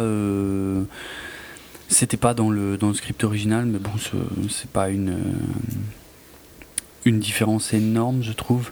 Ouais, enfin, ouais. De toute façon, c'était pas, c'était pas des, trucs euh, vraiment euh, très très importants. Euh. apparemment, c'est la fin surtout qui est vraiment différente, mais le reste, c'est vraiment des, petits détails, quoi. et donc, ouais, j'avais encore quelques infos. Alors, je vais regarder lesquelles je n'ai pas mentionné. Ça, j'ai dit, ça, j'ai dit, ça, j'ai dit. Apparemment, il y avait des rumeurs sur Christophe Waltz pour jouer le rôle de, de John Ruth. je trouve ça bizarre parce que le personnage. Je trouve pas du tout qu'il aurait été. Ouais, franchement, euh, Kurt Russell est, parfait. Il a besoin d'avoir ce vécu sur son visage que Kurt Russell a beaucoup plus. Oui. Euh, que Christophe Waltz, qui est excellent. Oui, clairement, clairement. Christophe Waltz aurait largement pu euh, faire un des personnes du film. Hein. Oswaldo bah, aurait très bien fonctionné. Non, on aurait été dans une redite quand même un tout petit peu là. un petit de, peu, de, Django notamment. Du beau parleur. Oui, hmm. oui, je suis d'accord. Euh, mais bon, s'il avait voulu. Tu ouais, vois. Ouais, mais, euh, ouais, non, Kurt Russell euh, est parfaitement casté. Oui, oui, oui tout, tout, à fait d'accord. Kurt Russell, Jennifer Jason Lee, même si je déteste son perso, t'as envie de lui de la frapper en fait. Hein. elle, est, elle est vulgaire, non, elle est moi je, raciste. Je mais, mais, mais, elle est. Elle, tu m'abandonnes. Oui, elle est détestable, hein, c'est clair, mais enfin, je dirais pas jusqu'à dire que j'ai envie de la frapper.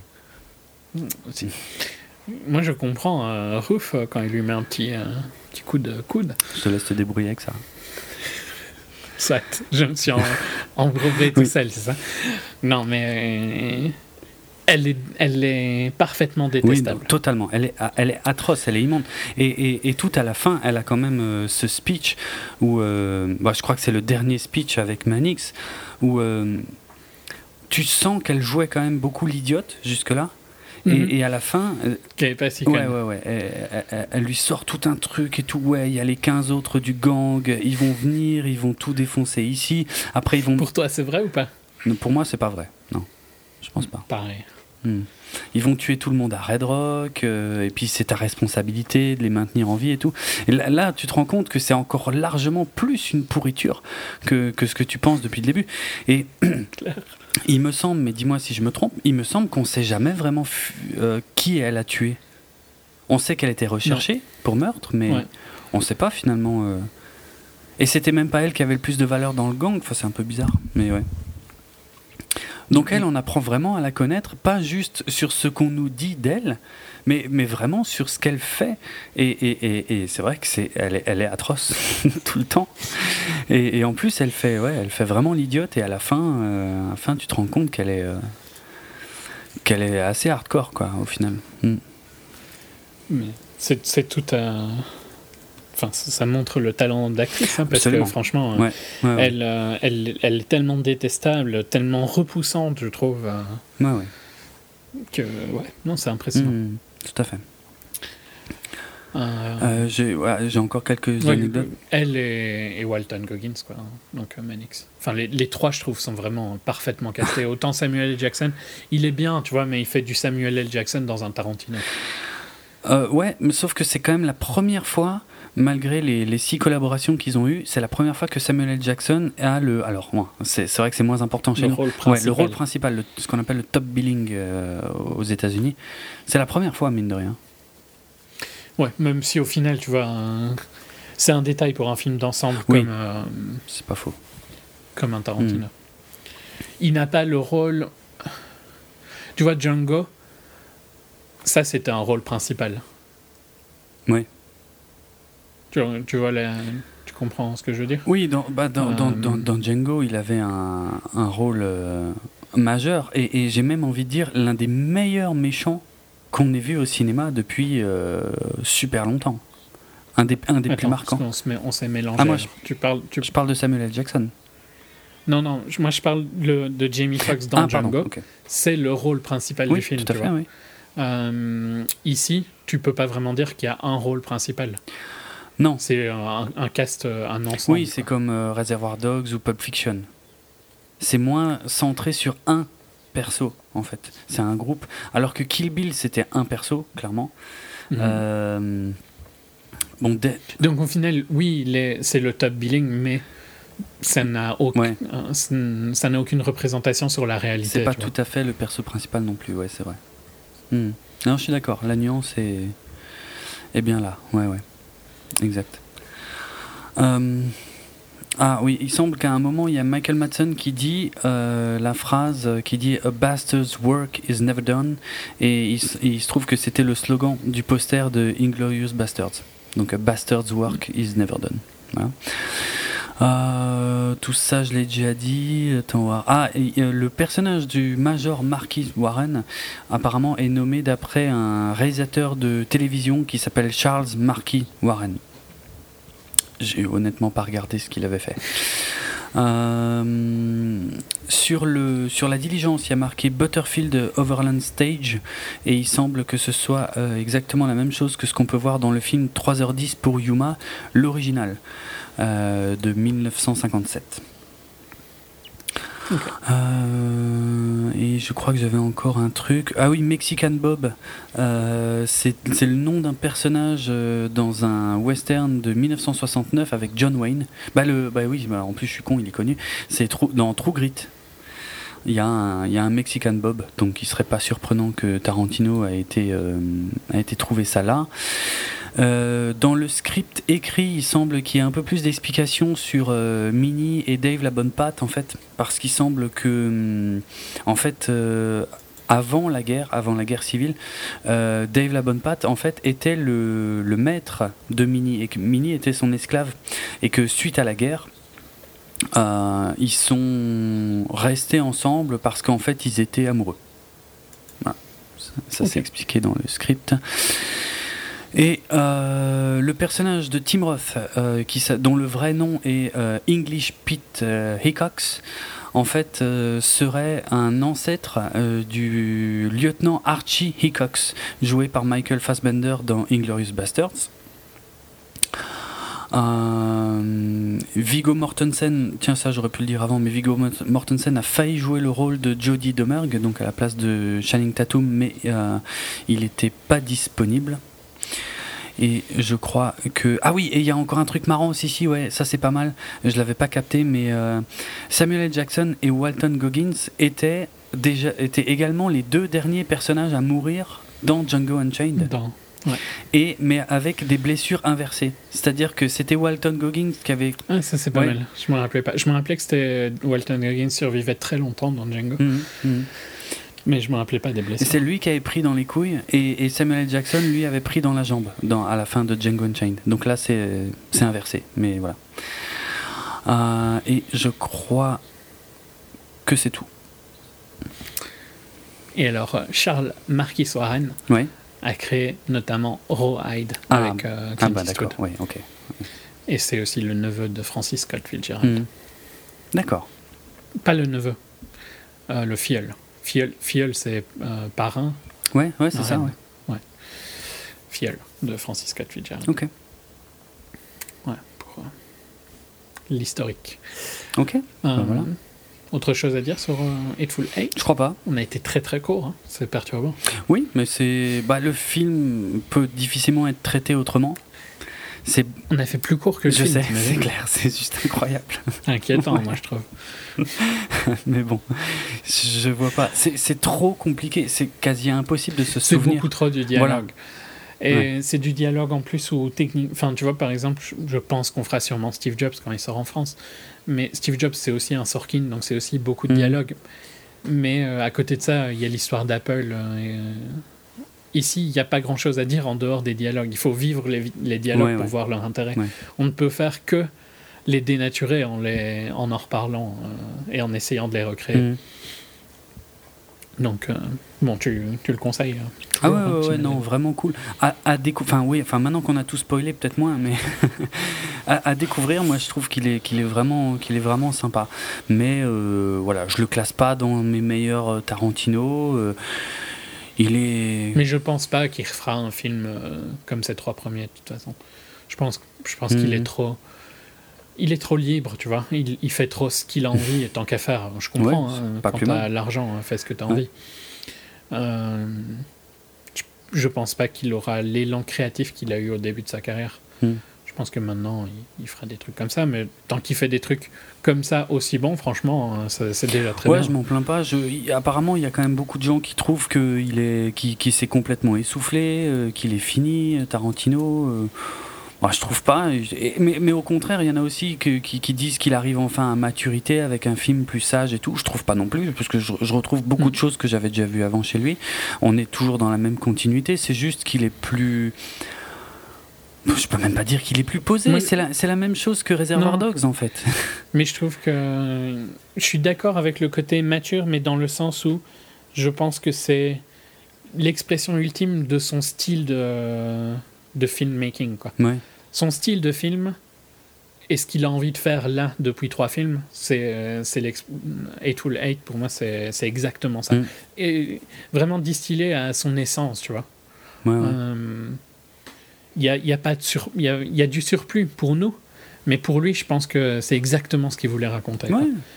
Alors que peut-être que dans Django, il se sentait forcé de mettre des trucs en plus, un peu. Peut-être. Euh, c'est peut-être là où je peux euh, voir de la maturité. Mais à côté de ça, euh, je trouve que son cinéma du début était plus mature, en fait.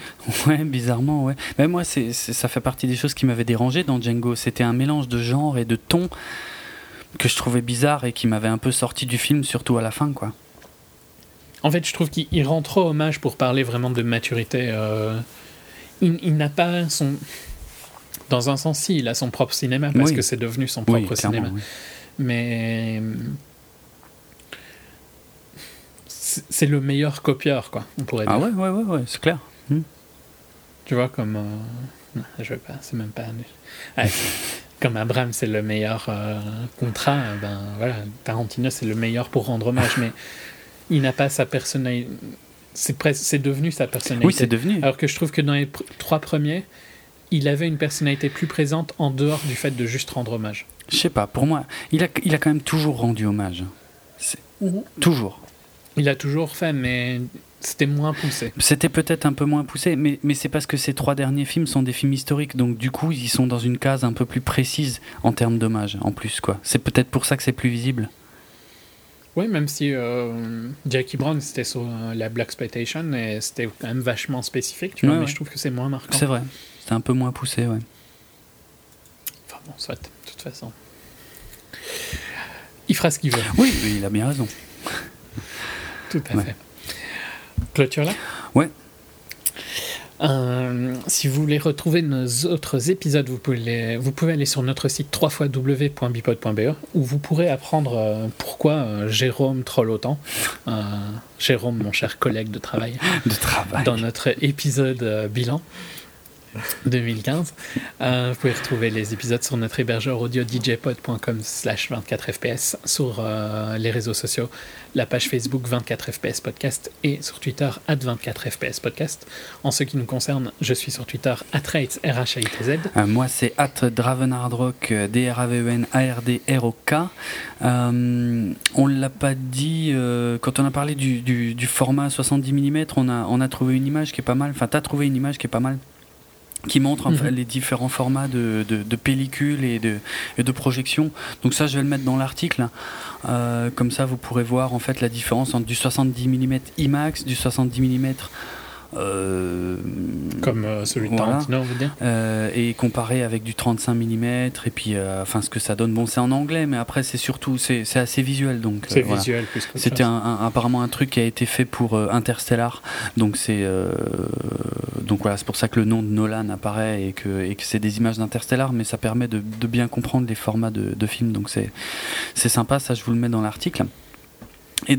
Il y a encore un format qu'on voit pas trop mais qui euh, est celui avec lequel Lubeski a tourné The Revenant, qui est euh, du 6K, je vais l'appeler, digital, Putain. 65 euh, mm. Donc c'est une nouvelle caméra. D'accord. Qu'il a utilisée pour The Revenant. Parce que ce que je trouve très impressionnant avec le 70 mm, on l'a pas dit tout à l'heure, mais c'est que la définition, l'équivalent en fait en digital, ça tournerait autour de, de 12 ou 13 K. Donc c'est énorme mm. la définition du 70 mm et c'est probablement pour ça que, que Tarantino veut se faire plaisir avec quoi. Oui, mais ça, ouais, ça te permet plus de détails. Ouais, Donc voilà, c'est beaucoup plus que les 6K de The Revenant qui est déjà très, euh, très poussé parce qu'on dépasse rarement 4K, euh, euh, il me semble. Hein. Oui, bah, la majorité des projets sont en 4K, je pense, maintenant. Mm, mm. Mais enfin, dans les ciné qui se, s'équipent proprement, quoi, on va dire. Donc voilà. Euh, donc je vous mets le, petit document euh, dans, dans l'article, quoi. C'est plus visuel, ce sera peut-être un peu plus facile à comprendre. Euh, bon, la musique, hein, vous vous doutez, euh, je n'ai pas été chercher très loin. Hein. bien que j'ai été tenté d'aller piocher dans la BO de The Thing, que j'adore, mais bon, on va pas. C'est pas, pas mon genre. C'est pas mon genre de faire du hors-sujet. donc, donc forcément. Puis tu nous as déjà explosé les oreilles dans l'épisode bilan. C'est pas faux. c'est pas faux. Mais j'ai eu quelques retours euh, positifs. Merci beaucoup d'ailleurs. Euh, donc en ouverture de l'émission, on a forcément écouté le thème d'ouverture, euh, donc euh, de, enfin même le thème principal du film hein, composé par Ennio Morricone qui s'appelle L'ultima diligenza di Red Rock, donc la dernière diligence de Red Rock. J'ai envie de finir en fait sur la chanson de, de, Daisy, enfin surtout la deuxième mm, partie là où elle se fait éclater la guitare à la fin parce que ça me fait beaucoup rire. Donc voilà ce que je vous propose. À bientôt. À bientôt pour une saga. Encore une. Il y a encore des sagas qu'on n'a pas fait, putain. ouais, allez, à bientôt pour une saga. Et, après, ce sera vite un, un film de comic book, t'imagines? Oh putain, déjà, ouais, ça va vite. Bon, bah, ouais, on commence bien en 2016, allez. bah, ciao tout le monde, à très bientôt. Salut.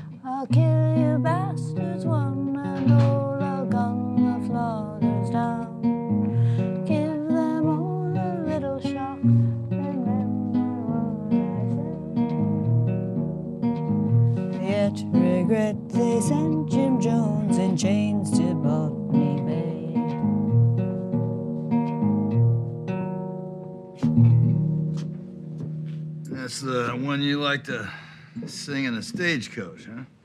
Yeah. It's kind of pretty. Got another verse to it? Yeah, that. Yeah. Go ahead, sing it. Whatever you say, John. Now day and night the irons clanging like galley Toil and toil, and when we die, must fill dishonored graves.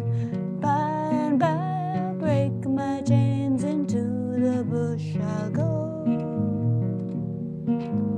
And you'll be dead behind me, John, when I get to Mexico.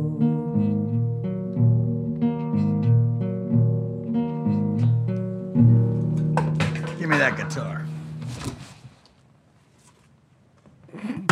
Music time's over.